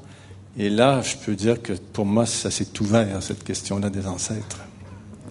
Comme on dit toujours, euh, si on va, si on sait pas où on va, rappelons-nous toujours d'où on vient. Voilà. Il y a au moins ça. Et on y va. Mais c'est vrai que les ancêtres, on, on, avec la- on voit ça avec les notions. euh, pour moi, pour moi, la notion, c'est qu'on est arrivé sur cette terre, on a choisi la famille dans laquelle on est, on s'est incarné. Pour moi, c'est ma croyance. Ouais, et, oui. euh, et donc, on a choisi la famille qui va correspondre au mieux à ce qu'on est venu faire sur cette terre. Et là, après, euh, bah, évidemment, cette famille correspond justement aux ancêtres et la problématique des ancêtres est quelque part notre problématique aussi parce que justement, nous avons choisi cette famille-là pour ça. Ouais, moi, je dirais pas tant choisir. Je dirais on est attiré par des dynamiques qui vont nous révéler à nous-mêmes. Oui, c'est hein, juste. qui vont Ça peut, révéler- ça Oui. peut être une belle Non, mais je trouve, non, je trouve toujours qu'on met trop de volonté. Tu vois, c'est comme quand on dit, euh, on crée notre euh, notre avenir et tout ça. Moi, je pense qu'on, j'aimais mieux ce que tu disais tout à l'heure. On crée du mieux possible, et là on utilise notre volonté, un environnement qui est favorisant d'un futur qu'on désire. Mais le C'est fin mot de l'histoire, c'est l'amour qui l'a, c'est pas C'est nous. que la loi d'attraction. Ouais, tout n'est c'est Ouais. qu'attraction. Et je vous rappelle Ouais. que la loi d'attraction, ça veut dire que deux énergies de même fréquence s'attirent. Donc deux, une pensée va attirer une situation de même, de Tout même nature. Voilà. Oui. Et tout est. Et c'est vrai que je me suis souvent cassé la tête en me disant, Ah, mais comment que cette, euh, cet univers peut être aussi magnifique? Il doit y avoir un horloger, un ordinateur super puissant pour créer ça. Puis je me suis aperçu que non. En fin de compte, le, enfin, c'est ma conclusion, qu'elle vaut ce qu'elle vaut. Et pour moi, la, la, la, la conclusion est très simple, c'est que tout n'est que loi d'attraction qui fait que bah, les choses vont se- vont s'attirer quand elles se ressemblent et vont se repousser dans les autres cas. Et tout, tout répond à ça, c'est une simplicité. euh, Création amoureuse. Mhm. On est au sein d'un amour créateur, d'une création amoureuse. Oui, voilà. Et tu as parlé du mot intéressant quand même avec les médecines. euh, Oui. Moi, je parle plutôt de traditionnel plutôt qu'ancestral. Oui, c'est ça, oui, oui. C'est la notion du terrain. Oui. Et, et là, c'est vrai qu'on les, on voit ça euh, en médecine. Faut, faut comprendre. euh, qu'en fait, il y a, on, on- pour une maladie, on n'a pas tous en soi le même terrain. Pour que vous compreniez un petit peu, je vais vous donner un exemple. On a les quatre éléments en Europe, avec, euh, imaginons que vous soyez, que vous soyez un terrain feu et que vous ayez une maladie de type eau, par exemple un rhume. Eh bien là, ce qu'il va faire, c'est que le médicament vous ramène sur le terrain feu. Mais si ce médicament vous sort du rhume et vous emmène sur le terrain bois, il va vous avoir guéri du rhume, mais il ne va pas avoir solutionné votre problème parce qu'il vous a emmené sur un autre terrain. Donc c'est pour ça qu'aussi, si vous, vous avez, vous avez une maladie eau et qu'on vous donne un terrain médicament qui va vous ramener dans le terrain feu, il va bien marcher. Mais si une autre personne a un terrain bois et qu'il a toujours cette maladie eau, le médicament, le premier médicament ne marchera pas. C'est pour ça que, et on fait toujours, c'est ce qui complique un petit peu les choses, mais ce qui est au fait pour ça que ces médecines sont difficiles à appréhender de la médecine conventionnelle parce qu'on ne donne pas les mêmes remèdes à tout le monde selon le terrain alors qu'ils ont la même maladie. Oui, tout à fait, tout à fait. Et moi, ce que je pense, c'est, tout- c'est toute la question, justement, de notre médecine à nous, qui est aussi heureuse. hein. Si, si la cortisone n'existait pas, je serais pas devant vous. Donc, euh, elle m'a sauvé la vie plusieurs Bien fois. sûr. Et donc, euh, mais je trouve aussi qu'il y a toute cette question de euh, être à l'écoute du terrain, être à l'écoute de la maladie, être à l'écoute profonde de soi, au fond. Et c'est ça que je trouve qui est central dans toute cette question-là. C'est cette, euh, une approche qui est moins volontariste. Dans les Amérindiens sont comme ça, une approche qui est beaucoup moins volontariste et beaucoup plus une écoute de l'environnement, de l'intelligence même de la nature, de l'intelligence des plantes. Mon propre père à moi, qui était très très proche de la nature euh, des Amérindiens, disait à chaque fois qu'on entrait dans la forêt, il disait, il faisait une petite pause. Il me disait toujours, Guy, on entre au paradis. Et c'était extraordinaire d'être avec mon père dans la forêt parce que euh, avait survécu jeune euh, à cause des plantes, à cause de ci, à cause de ça. Il connaissait beaucoup de choses comme ça. C'était très intéressant d'être avec lui. Justement, ce savoir euh, traditionnel. savoir. Et là, je vais, je vais te raconter une histoire que j'ai que j'ai vue euh, parce que j'ai vécu en Nouvelle-Calédonie et en Nouvelle-Calédonie, je vais je vais la je vais te la donner parce qu'après ça, je vais te laisser tout seul euh, développer tout ton talent. Et euh, Ah non, c'est les Maoris qui viennent après. Ah oui. les Maoris, voilà, ça va être magnifique aussi. Et donc, il y avait les, les, les, les Kanaks autrefois, quand il y avait une personne dans la tribu qui était malade. Eh bien, évidemment, on peut toujours dire à cette personne, mais qu'est-ce que tu as fait pour tomber malade? Mais au-delà de ça, la tribu se réunissait en disant, qu'est-ce que nous avons tous fait pour que cette personne de notre tribu tombe malade? Oui, c'est ça. C'est assez ça très intéressant. Alors aujourd'hui, quand, quand on voit en France, on a des millions, millions de personnes qui sont malades de ceci ou de cela, et on se pose toujours pas des questions. Je trouve que c'est très dommage. Oui, mais aussi, tu vois, une des différences fondamentales entre les, médecines traditionnelles et les médecines nouvelles, c'est qu'au fond, par exemple, dans les, tribus, euh, qu'on appelle primitives, en fait, pour nous, ou primaires, ou euh, les peuples premiers, euh, au fond, on guérissait aussi beaucoup par la beauté. Par exemple, si quelqu'un était vraiment très malade, on essayait de comprendre le sens de son délire ou de sa fièvre et tout ça, et mettre des costumes qui correspondaient à sa maladie et lui donner une, euh, une fonction dans une histoire. C'était toujours des histoires de création de ce peuple-là ou de cette tribu-là et tout ça. Le remettre au centre. Et c'était toujours à travers les chants, la beauté des costumes, à travers tout ça. Et, et c'est ça qui est extraordinaire d'avoir compris au fond que la maladie, essentiellement, est un isolement. Un isolement de soi par rapport aux autres, par rapport à l'amour, ou un isolement de partie de soi qu'on a isolé pour pouvoir survivre. Et c'est ça qui était intéressant. Leur idée, c'était qu'en remettant la personne en circuit, en remettant sa maladie en circuit, on allait guérir quelque Pour chose. moi, je vois, je vois davantage la notion d'un choc émotionnel qui qui n'a pas été euh, résolu et c'est souvent lui qui met le faux aux poudres parce que souvent il y a toute la mode de vie qui qui nous pollue d'une manière constante et d'un seul coup le choc émotionnel va être la goutte d'eau qui va faire déborder le vase. Et, et c'est là souvent c'est comme tu dis on, on se met en isolement on y- et parce qu'il faut faut digérer faut solutionner, solutionner tout ça. Oui. mais euh, mais c'est vraiment très important de comprendre que le choc émotionnel n'est pas forcément la cause mais les facteurs déclenchants C'est aussi très très important. Mais ça, c'est une chose que je trouve aussi qui est très pratique. Par exemple, tu vois, par exemple, on dit toujours euh, que le stress est, est, est, voyons, est impliqué dans la plupart de nos maladies, mais il est impliqué comme facteur déclenchant. Il n'est pas nécessairement impliqué comme cause. La cause, c'est beaucoup plus dans les terrains dont tu parles et tout ça. Et les dysfonctionnements à l'intérieur de nous, puis les, les petites cases qu'on a mis du mettre à droite et à gauche pour pouvoir euh, survivre. C'est- très intéressant. Et c'est pour ça qu'en fin de compte, la maladie nous oblige là encore à bouger. Et là, on revient un petit peu sur le but de notre de notre Voilà. jeu de soirée, c'est qu'en fin de compte, ce, ce- cette maladie nous pousse et nous pousse en fin de compte non pas vers quelque chose de négatif, euh, contrairement à ce qu'on peut penser, mais nous pousse justement à, à réaliser toutes les aspirations qu'on n'a pas pris le temps de faire jusqu'à présent. Tout à fait. Et Jung, dont je parlerai tout à l'heure, là, tout de suite, Jung disait, on n'est pas seulement malade par rapport à notre passé, c'est très intéressant.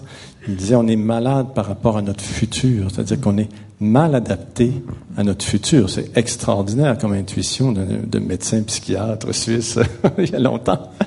On est, on est, c'est ça, on est malade parce qu'on est mal adapté à notre futur. On écoute Je les. crois que les Maoris frappent à notre porte. Oui, voilà, exactement. Quand j'étais en Nouvelle-Zélande, euh, j'ai rencontré quelqu'un qui était né exactement la même date que moi. J'ai trouvé ça extraordinaire. Il est né un 13 janvier et j'étais absolument ébahi. Et c'était un, Indien maori. Et euh, je sais que Valérie de Coupigny, qui avait organisé ce voyage, nous avait gardé deux ou trois jours avec un, des Indiens maoris. Et moi, je m'en étais servi dans mon voyage pour faire la transition entre deux parties précises du voyage. Une partie qui était plus un travail psychologique en profondeur et une autre partie qui était plus un travail de contemplation. C'est pas un travail une œuvre de contemplation euh, de la nature, des beautés euh, majestueuses de la Nouvelle-Zélande. Et c'est les Maoris qui nous ont permis cette transition-là avec des cérémonies du cœur et tout ça. Donc, je vais vous présenter tout de suite euh, Osjavin qu'on va voir sur l'écran.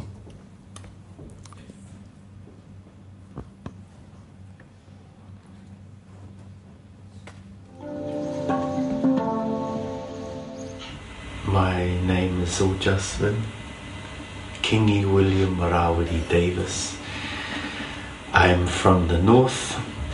My father is from the Hokianga.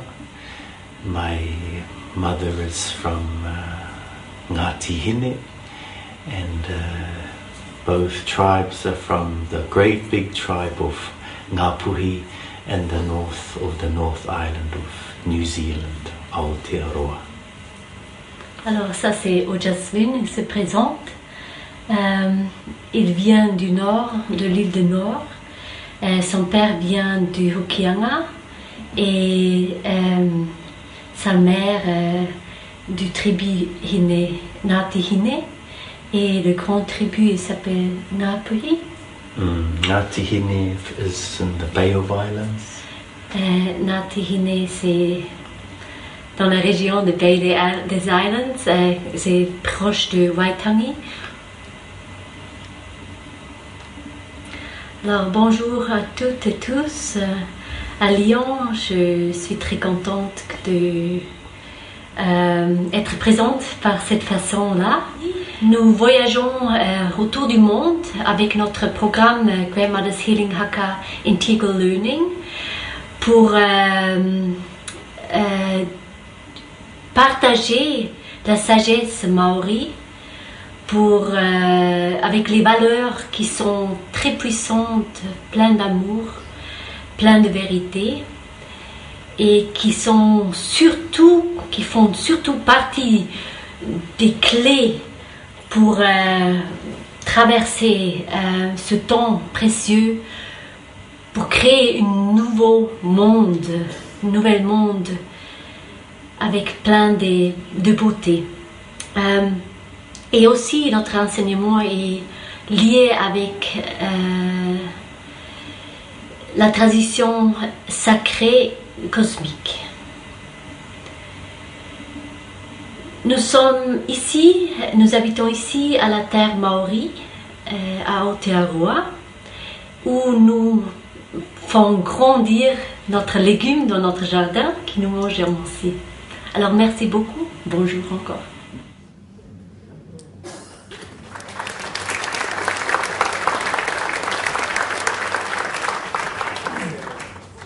Javine et sa compagne euh, qui, est, qui est suisse, elle.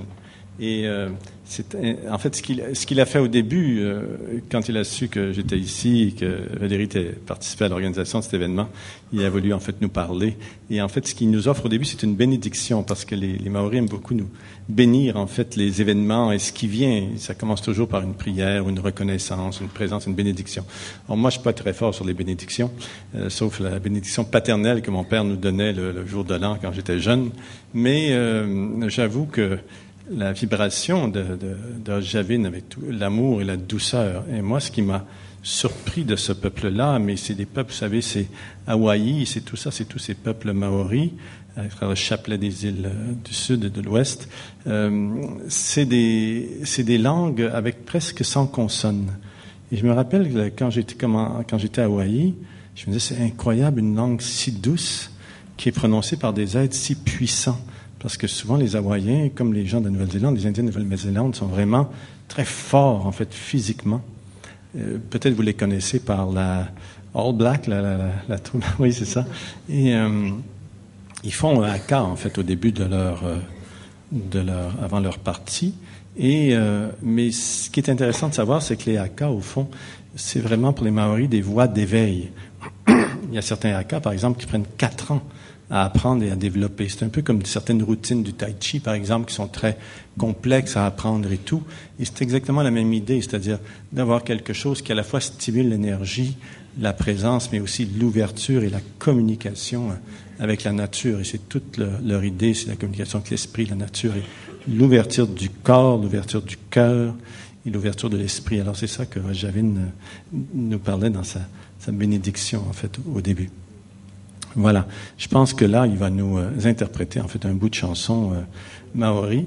Et ça aussi, c'est une chose qui m'a surprise parce que quand euh, a commencé à chanter, vous, vous, allez remarquer la douceur du chant, c'est incroyable. C'est comme une, une berceuse euh, cosmique, je dirais. Voilà, on, on, va commencer comme ça et après on va s'y mettre, Arnaud Rio et moi, pour euh, chanter avec vous.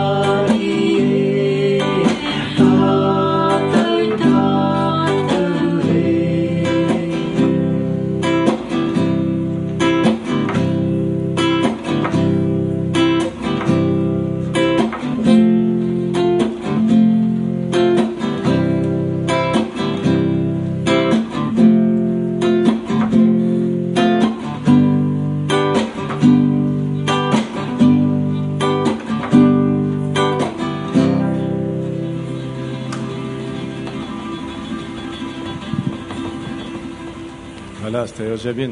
Vous avez entendu comment c'est doux. Ça vous tente de le faire avec nous? Voilà. Alors, vous pouvez réciter les paroles qui sont là à l'écran. Personnellement, j'arrive pas à les apprendre, mais ça fait, je faire 100 fois que je chante ça. Et euh, vous pouvez faire la la la, ça fait très beau aussi. C'est très très doux. Et on risque moins de se tromper.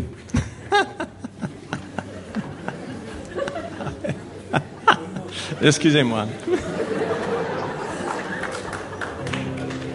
On y va. Et Arnaud, lui, qui l'a jamais joué, la joue mieux que moi déjà. Alors, c'est pour vous dire. Vas-y, on y va.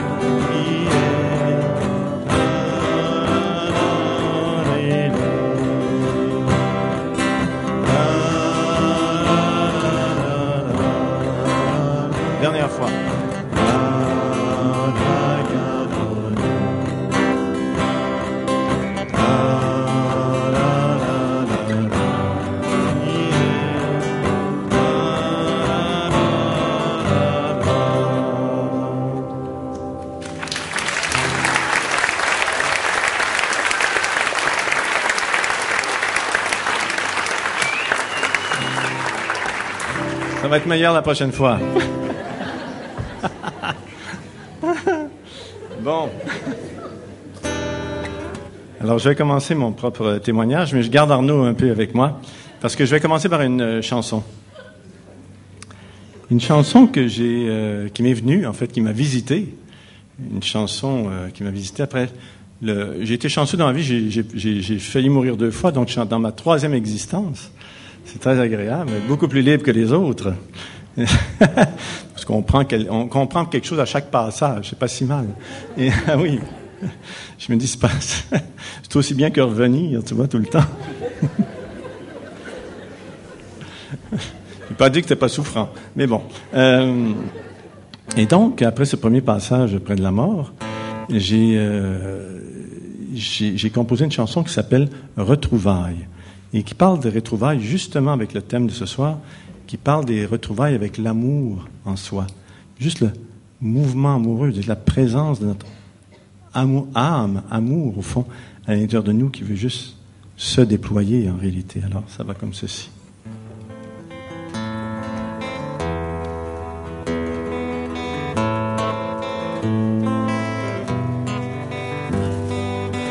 Amour, mon bel amour, voici quelques offrandes. Ma vie au grand complet gaspillée pour des sous. Avec la peur en prime, avec la peur au ventre. Qui nous courbe les chines, qui nous met à genoux. Hier si longtemps avant de comprendre que sans toi je n'étais qu'un pauvre pou ou un pou bien portant avec son importance, qui écrivait des livres et qu'on aimait partout.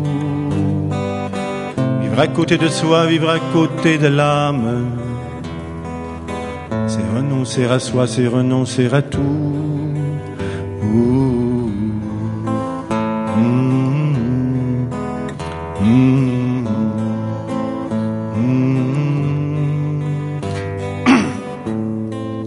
Perdu mon combat, tu gagnes souveraine. Enferme dans ma haine au fond de tes cachots. Garde-moi prisonnier, lave-moi de mes peines. Pour le mal que j'ai fait, lève l'impôt. De pleurer chaque jour ému jusqu'à comprendre. De pleurer d'amour devant ce qui est beau. Je veux vivre à tes pieds, n'ai plus rien à atteindre. Nulle part où aller, tout est de trop. Vivre à côté de soi, vivre à côté de l'âme. C'est renoncer à soi, c'est renoncer à tout.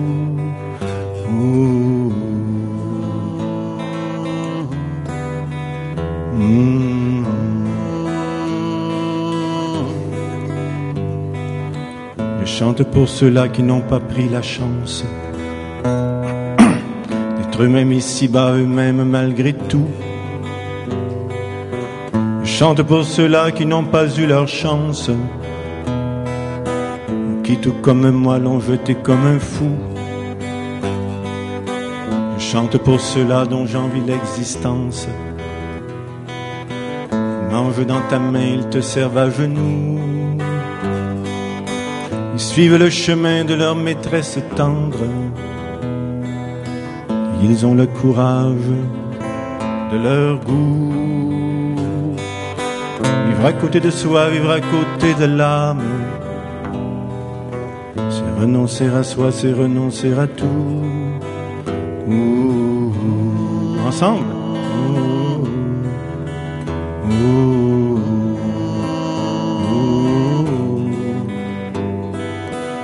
longtemps loin de toi, longtemps loin de moi-même. Mon bel amour caché au beau centre de tout. Mon bel amour trahi au centre de moi-même. Je te retrouve enfin à bout de mots. Oh, ensemble. Oh, mm. Oh.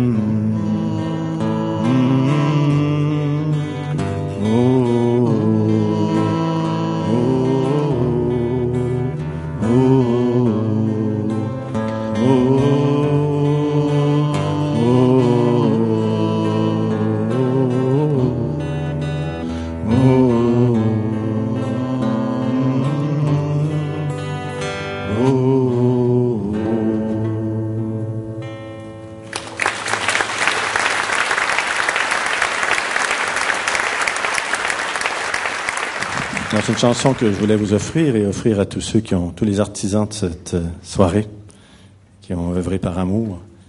Et euh, pour moi, c'était vraiment, au fond, une des. J'avais 38 ans quand cette chanson est venue en moi, et je sortais d'un épisode très très grave de maladie où j'avais failli mourir.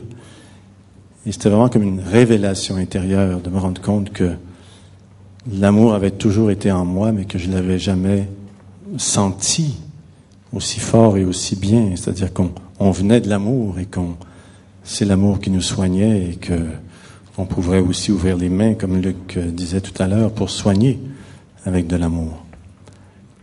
Et euh, je dois dire que dans ma vie, toutes ces révélations-là sont venues surtout à travers ce que le poète montréalais et canadien maintenant universel Léonard Cohen appelle une invincible défaite.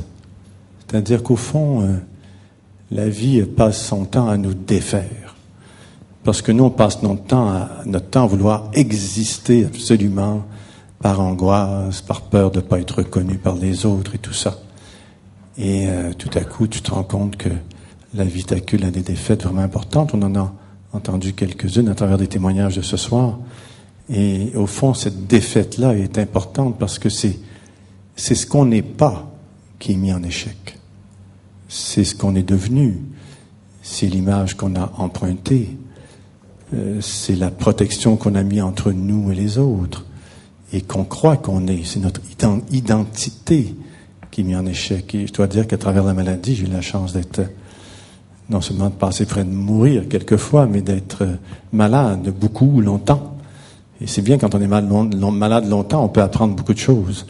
Donc, euh, ça m'a vraiment permis, au fond, de réaliser un peu mieux et un peu plus à chaque fois l'importance de, ces choses-là, mais surtout que les choses étaient en nous.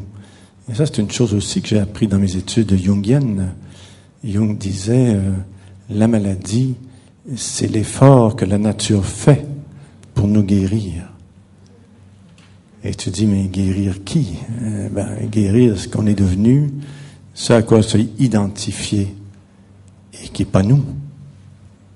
Donc il faut revenir vers soi à travers le processus que Jung avait appelé le, processus d'individuation.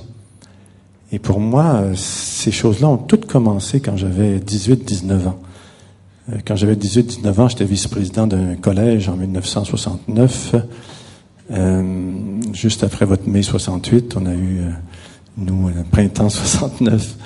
Et, euh, on était donc en pleine euh, crise politique euh, au sein du collège.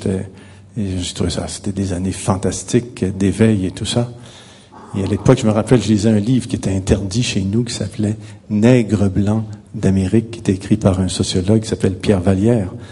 Et euh, il racontait que la position des Québécois, qui étaient colonisés dans leur propre pays, c'était la situation des Noirs américains hein, par rapport au reste de la population américaine. C'est pour ça qu'il avait appelé ça nègre blanc d'Amérique.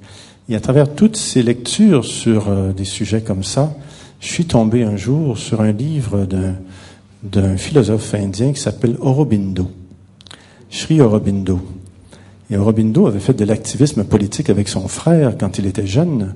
Et ils avaient été arrêtés, un peu comme c'est en train d'arriver. La cellule euh, terroriste avait été démantelée parce qu'ils allaient poser des bombes et tout ça. Et euh, donc Robindo était emprisonné à travers euh, avec son frère et leurs acolytes.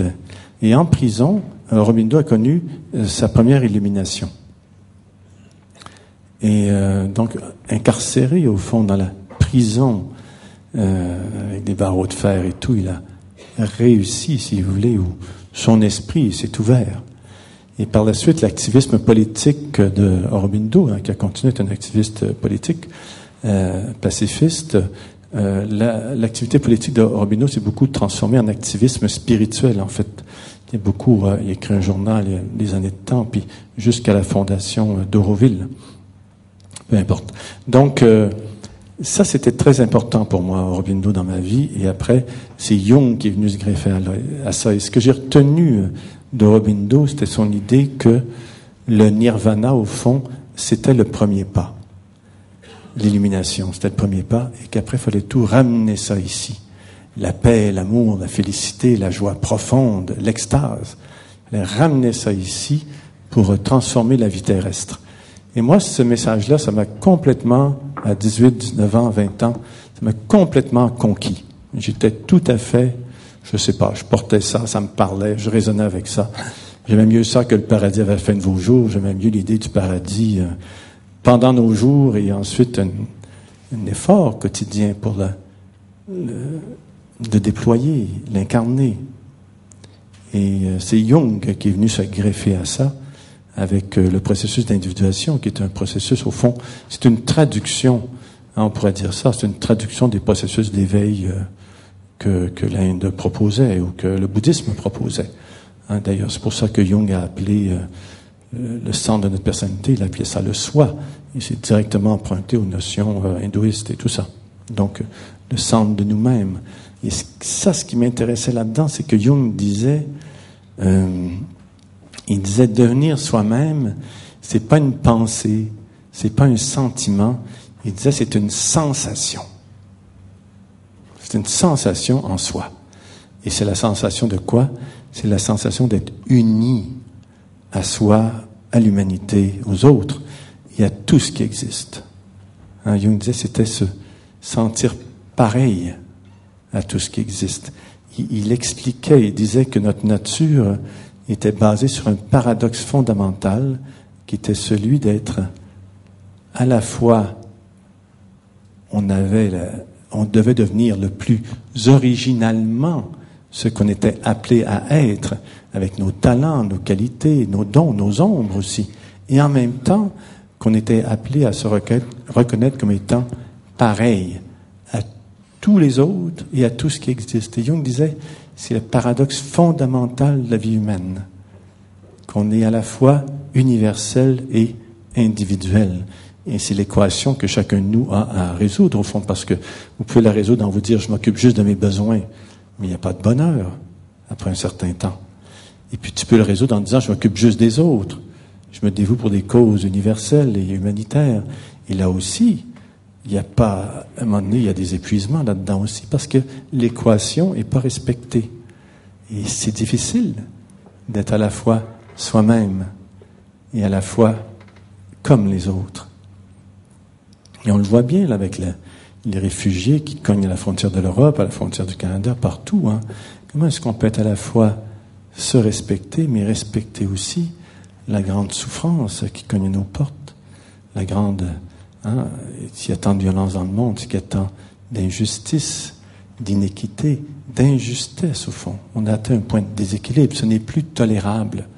Ce n'est plus tolérable que nous ayons tant et que d'autres aient si peu bien sûr, toute la lutte se masque des questions religieuses, politiques et tout, mais au fond, est-ce que c'est pas ça qui taraude l'humanité actuellement de dire, mais non, mais là, ça, ne va plus. On peut pas avoir des gens qui ont tout et des gens qui ont rien. Ça peut pas être comme ça. Et donc, c'est vraiment un appel.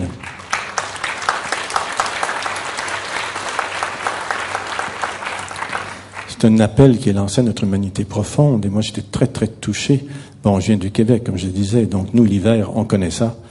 Et, euh, et moi, la question des réfugiés, bon, je m'occupais de ça, mais quand j'ai eu les premières images avec l'hiver qui venait, des réfugiés euh, pris dans l'hiver avec des familles, des enfants, des valises, pour moi, c'était intolérable, parce que chez nous, le froid, avoir froid, on sait ce que c'est. Et tu te dis, mais là, c'est juste pas possible, il faut ouvrir nos cœurs, sinon on n'en sortira pas vivant personne de ce truc-là. Voilà. Donc, euh, mais quand même, il faut respecter aussi les aspects de nos vies. On a des vies amenées avec des amours, des enfants, des, euh, toutes sortes de choses comme ça. Donc, je dirais que la première partie de mon discours, je voulais l'amener autour de justement des questions de, santé, parce qu'au fond, moi, c'est des questions autour de la maladie qui m'ont amené à m'éveiller, au fond, jusqu'à quel point j'étais en mauvaise santé et pas respectueux de ce qu'il faut mettre en place pour être en santé. Et pour moi, c'est loin d'être seulement des conditions biophysiques. C'est les conditions de l'environnement social, les conditions de notre environnement amoureux. C'est la question de ce qui se passe dans votre tête, ce qui se passe dans votre cœur, le genre de pensée que vous entretenez. Tout ça, ce sont des terrains, au fond, et je pense que Luc serait tout à fait d'accord avec moi. Ce sont tous des environnements. Et s'il y a quelque chose qu'on peut faire, c'est effectivement agir sur nos environnements pour permettre la transformation. La transformation qu'on souhaite. Et en même temps, en sachant que, en même temps qu'on la souhaite, en même temps on la craint. On a peur de l'inconnu, on est bien attaché à nos façons d'être. Dans ma vie, à cause de la maladie, j'ai eu la chance de connaître plusieurs transformations importantes. La première, c'est de passer de ma première vie au théâtre à une vie de, de psychanalyste, de thérapeute, ensuite de quitter mon cabinet pour me consacrer à de l'enseignement, à des conférences, à des séminaires. Et maintenant, une des choses importantes dans ma vie actuellement, c'était de à nouveau remettre les choses en question pour euh, écrire le théâtre. Et là, j'ai recommencé à jouer au théâtre. Donc là, je suis en train de jouer à Paris une pièce qui s'appelle L'amour dans tous ses états, où j'accompagne un couple qui va, euh, qui essaie d'aller bien, disons, et qui rencontre toutes sortes de, de déboires. Et c'est très, très intéressant à accompagner. Je trouve que l'amour, notamment l'amour avec l'autre, la relation amoureuse, la relation affective, est un grand révélateur aussi de ce qu'on vit intérieurement. Euh, Luc a touché à ça un petit peu quand il parlait de la question de l'attraction. Mais si j'avais spécifié les choses un petit peu mieux, je vous dirais par exemple, ben, on a tous des grandes blessures dans notre vie. Euh, on est tous abonnés à l'une d'entre elles. Abandon, rejet, trahison, manipulation, abus, négligence, incompréhension, enfin tout ça. Ça se décline dans nos manuels de psychologie.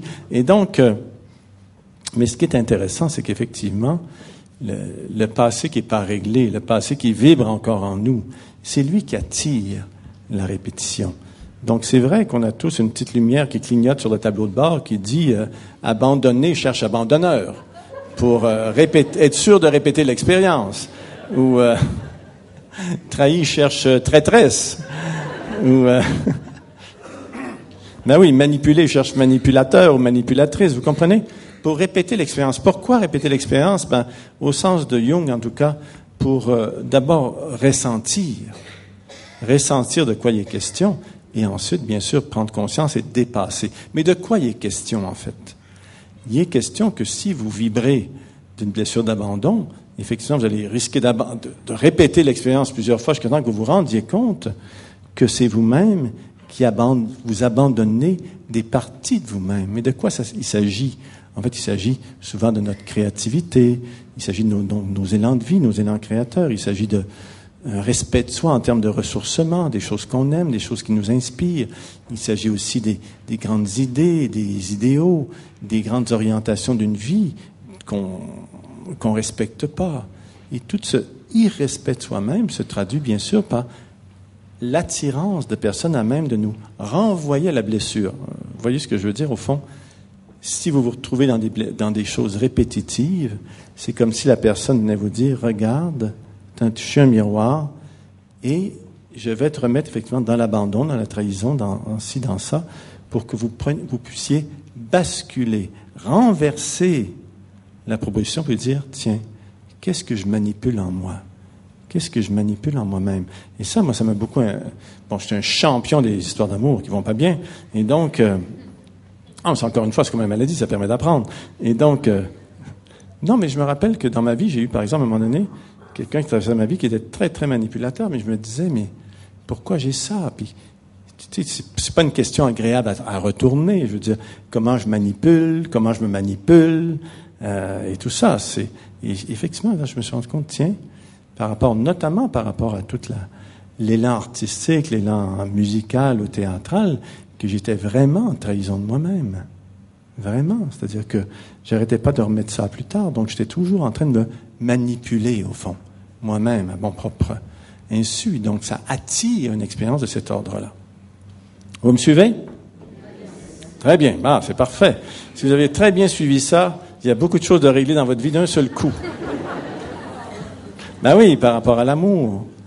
Parce qu'au fond, on est, tant qu'on est prisonnier de ces blessures-là, c'est difficile de recevoir de l'amour et c'est difficile de donner de l'amour. Parce que pour moi, aimer, c'est quand même apprendre à prendre soin. Et ça, je l'ai appris en, en, ayant un fils, en fait, un enfant que je voyais mon fils, et il s'avérait qu'il n'était pas, mais qui est resté mon fils de cœur, donc quelqu'un dont je m'occupe euh, très, très souvent et tous les jours si je peux, et qui là était la semaine dernière à Paris, et euh, qui a quatre ans et demi. Et je me rappelle que quand j'ai tenu Nicolas dans mes bras, la première minute donc de son existence, euh, mon cœur s'est ouvert comme jamais. Et là, j'ai compris. J'ai compris ce que ça voulait dire aimer. J'ai compris ce que ça voulait dire euh, aimer sans condition. Je savais que je pourrais donner ma vie pour cette personne, que cette personne-là puisse vivre sans même y réfléchir. Et donc, euh, pour moi, cette ouverture été vraiment le grand cadeau qu'à travers une situation très complexe, Nicolas a apporté dans ma vie, continue à apporter. C'est-à-dire, il est là? il porte mon chapeau, j'arrivais de tourner. Bonjour Nicolas. il est magnifique. Un magnifique enfant, très, très comédien. Ah oui, là, je viens de lui faire des crêpes au chocolat. Là, il est très, très, très content de son papa. Oui, enfin, voilà.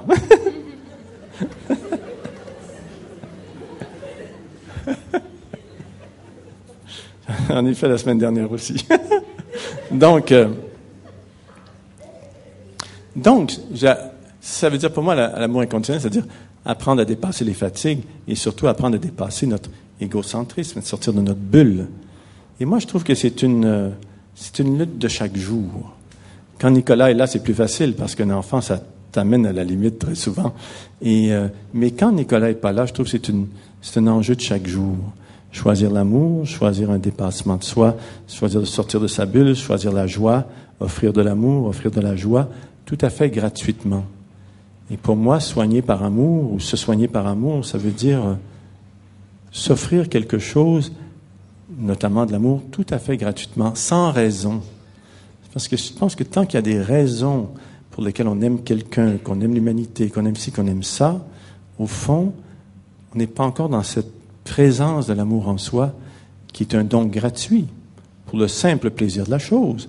De même que l'offrande de son talent. Bien sûr, vous pouvez offrir votre talent pour être aimé, mais vous pouvez l'offrir aussi tout simplement par pure gratuité. C'est votre façon de participer au monde au meilleur de vous-même.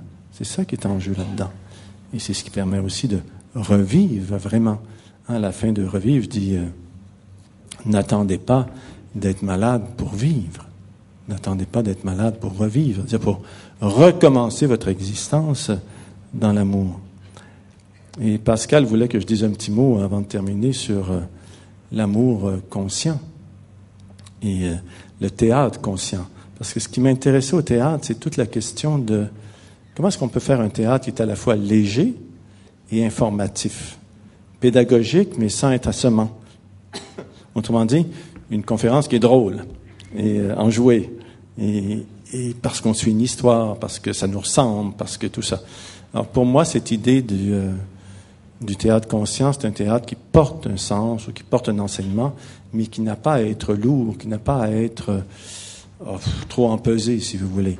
Et donc, qui peut beaucoup euh, s'éclater, qui peut s'amuser, mais qui est porté par un élan de conscience. Par exemple, une des choses que je voudrais réaliser dans ma vie, c'est vraiment créer une, une cellule artistique, au fond, de gens qui vivent très près les uns des autres, ou, euh, mais qui est fondé sur un travail spirituel, où tout le monde fait un travail aussi psychologique, et tout ça sert à une création artistique.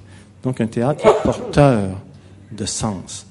ça, je trouve ça intéressant. Les Grecs avaient compris ça. Des gens comme Grotowski ou Tarkovsky en Pologne avaient compris ça. Ou Peter Brook, par exemple, à Paris, qui est un contemporain. Euh, ces gens-là euh, ont compris que la, question, c'était que déjà qu'un acteur puisse s'habiter amoureusement et s'offrir gratuitement, c'était déjà une pédagogie, c'était déjà un, enseignement en soi et le sens même de la vie, le sens même de nos existences. Pour moi, le sens de l'existence, c'est pas les grandes missions, c'est euh, apprendre à aimer. Au fond, là, j'ai une amie qui s'appelle, euh, que vous connaissez peut-être, peut-être lui, qui s'appelle Christiane Singer, Singer et qui euh, peu avant sa mort, me confiait, a dit, j'espère que j'ai ouvert les lèvres assez grands pour laisser filtrer un peu d'amour. Je trouvais ça tellement beau. Et je disais, waouh, moi aussi, j'espère que j'aurai ouvert les lèvres assez grands pour laisser filtrer un peu d'amour. Je vous remercie.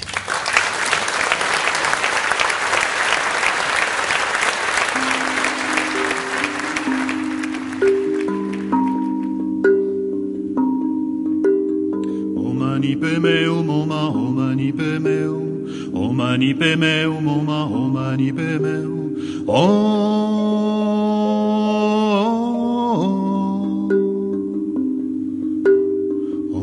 pe meu moma homani pe meu homani pe meu moma homani pe meu oh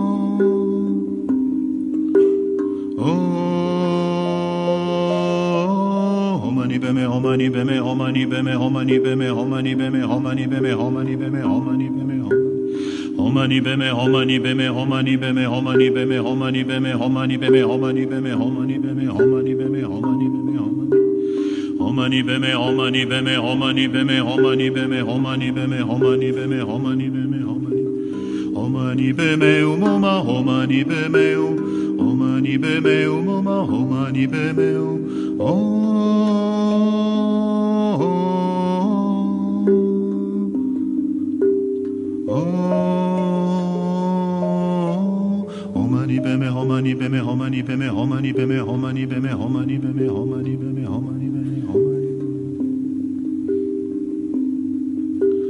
homani beme homani beme homani beme homani beme homani beme homani beme homani beme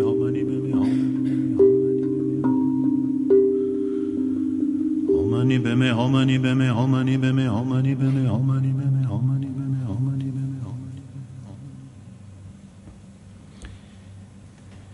faut mettre un peu de vie dans son art et un peu d'art dans son vie. Quand j'étais enfant, c'est une phrase qui pour moi était naturelle, parce que les enfants sont souvent à la croisée de plusieurs mondes.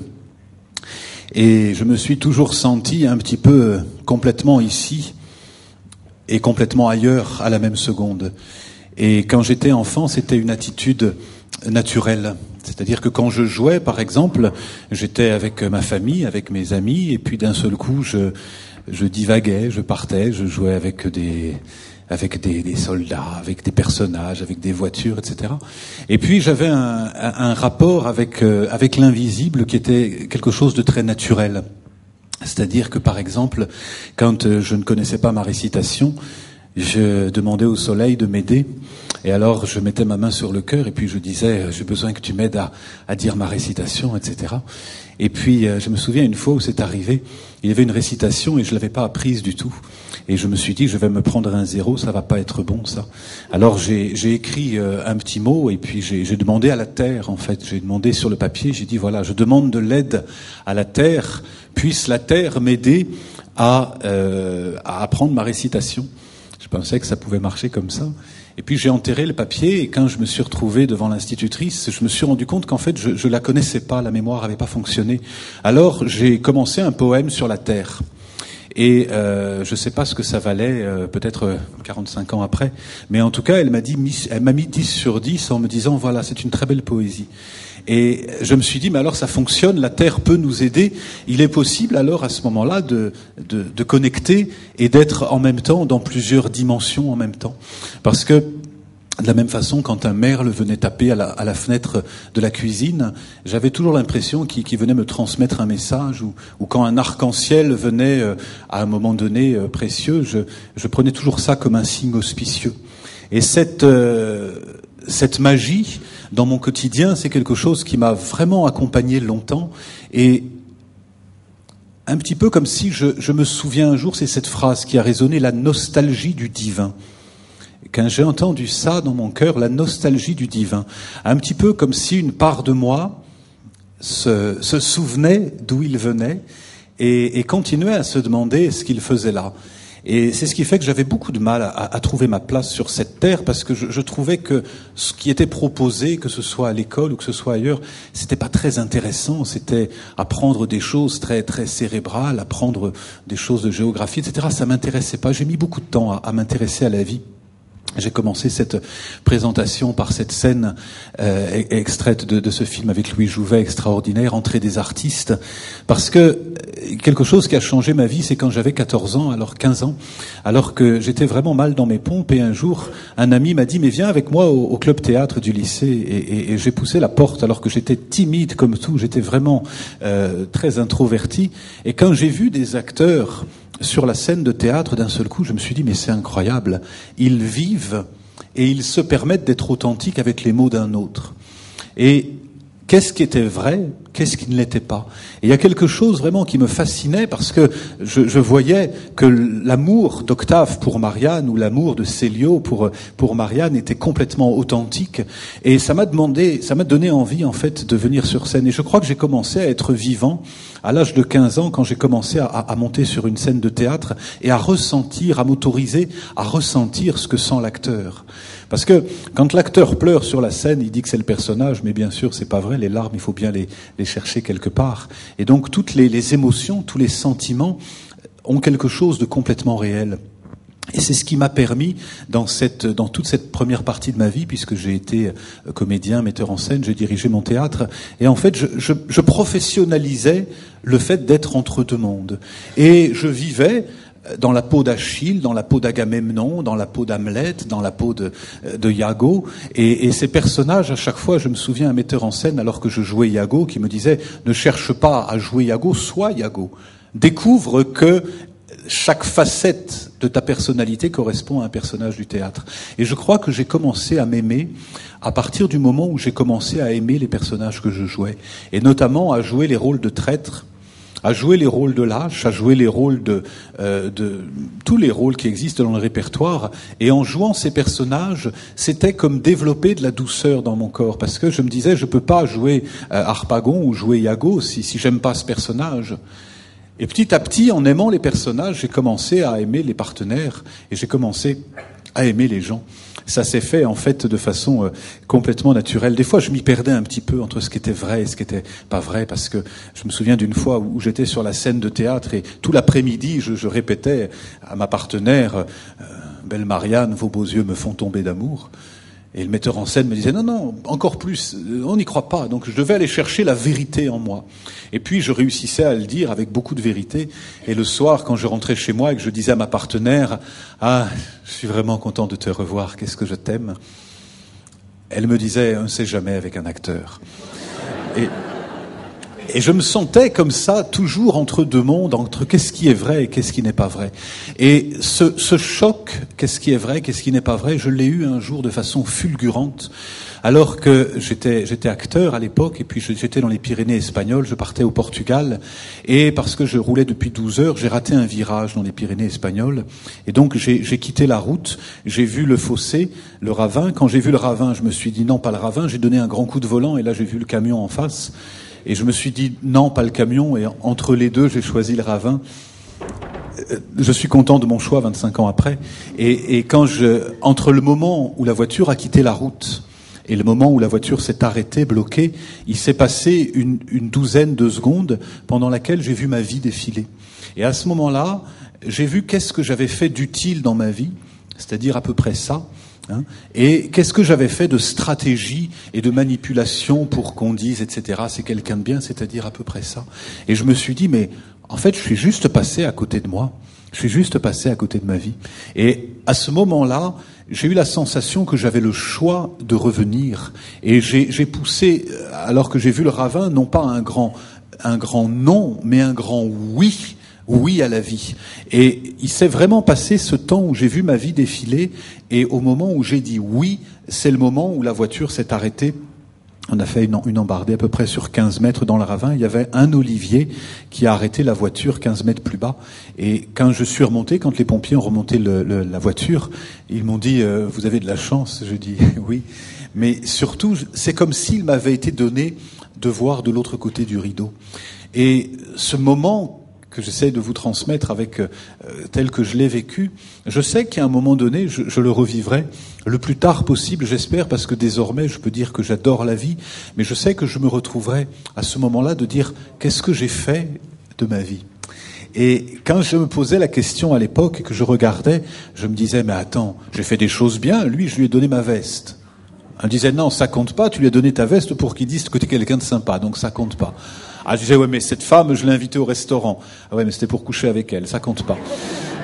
Donc en fait, tout ce que j'avais fait de réellement utile, les gestes gratuits, c'était caresser un chien qui passait. C'était sourire à un enfant que je connaissais pas. Et c'était ces gestes gratuits. Et c'est le moment où j'ai commencé à rencontrer les chamans. C'est le moment où, alors que je cherchais du sens, un ami m'a dit un jour, écoute, j'aimerais bien que tu, que tu viennes avec moi dans un, un, écouter de la méditation, écouter un maître tibétain. Et quand j'ai écouté l'enseignement de ce maître tibétain, je comprenais pas du tout de quoi il parlait. Ça parlait de Nirvanakaya, de Sambhogakaya, de, de Dewachen. Je, je comprenais pas, mais par contre, il y avait un appel du cœur qui me disait, ça y est, tu as trouvé ta place. Et cette sensation était quelque chose qui dépassait complètement l'ego. Et donc, j'ai passé une quinzaine d'années avec les maîtres tibétains. Et puis de fil en aiguille, j'ai, j'ai rencontré les chamans et, et, j'ai appris beaucoup des chamans. En fait, j'ai appris quand j'avais euh, 7 ans, je me souviens d'une fois où c'était tellement douloureux à la maison que j'avais un oreiller sur la tête la nuit et je me disais mais qu'est-ce que je fais dans cette vie-là? Et, et il m'est apparu l'image d'un guide qui me disait tu viendras pour enseigner. Je disais mais qu'est-ce que tu veux que j'enseigne? J'arrive déjà pas à apprendre ce qu'on m'apprend à l'école et et l'impression que j'avais, c'est ce que tu enseigneras, ça ne s'apprend pas à l'école, c'est un langage qui vient du cœur. Et quand j'ai rencontré les Tibétains et quand j'ai rencontré après, j'ai senti comme un appel du cœur de se dire, je comprends pas tout, mais il y a cet appel du cœur.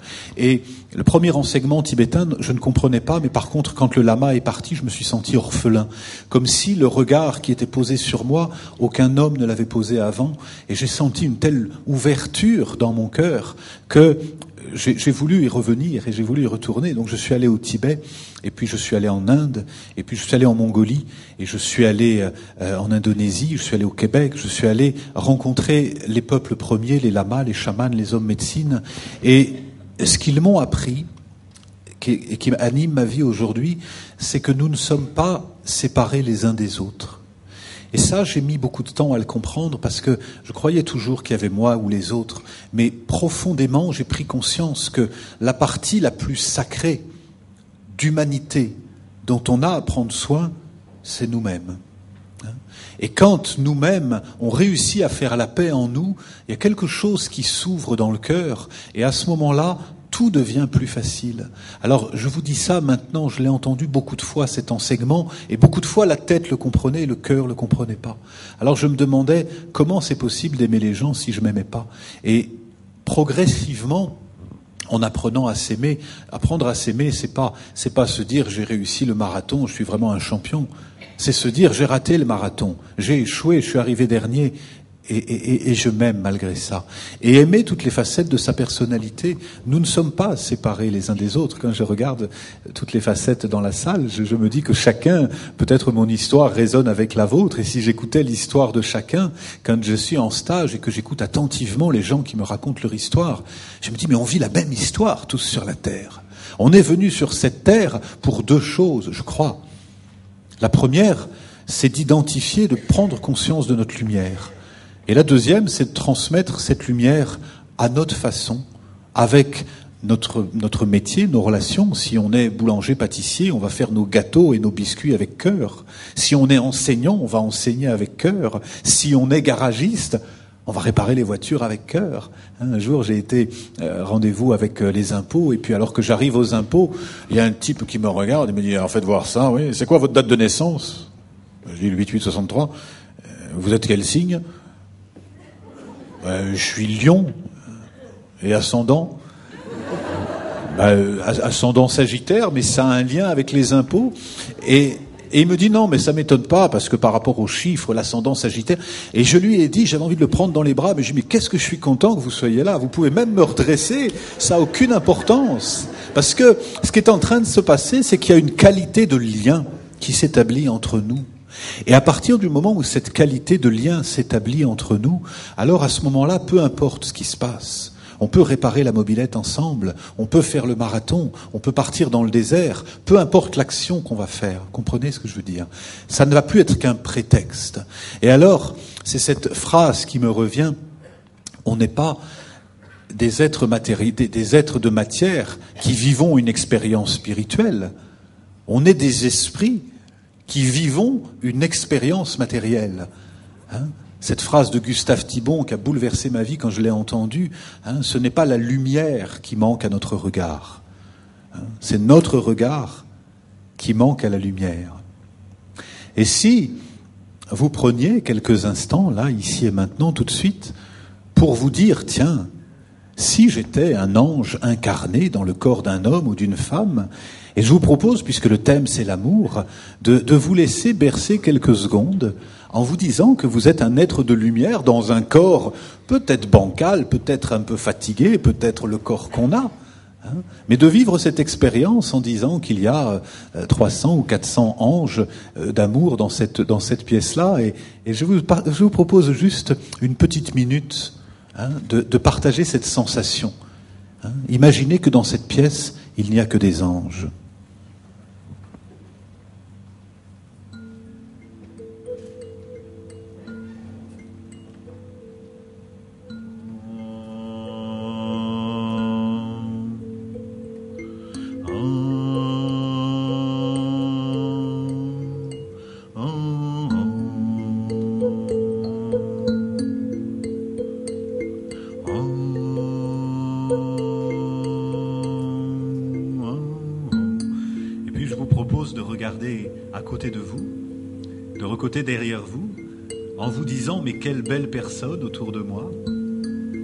Parce que si vous voyez la beauté en vous, vous allez voir la beauté dans vos voisins.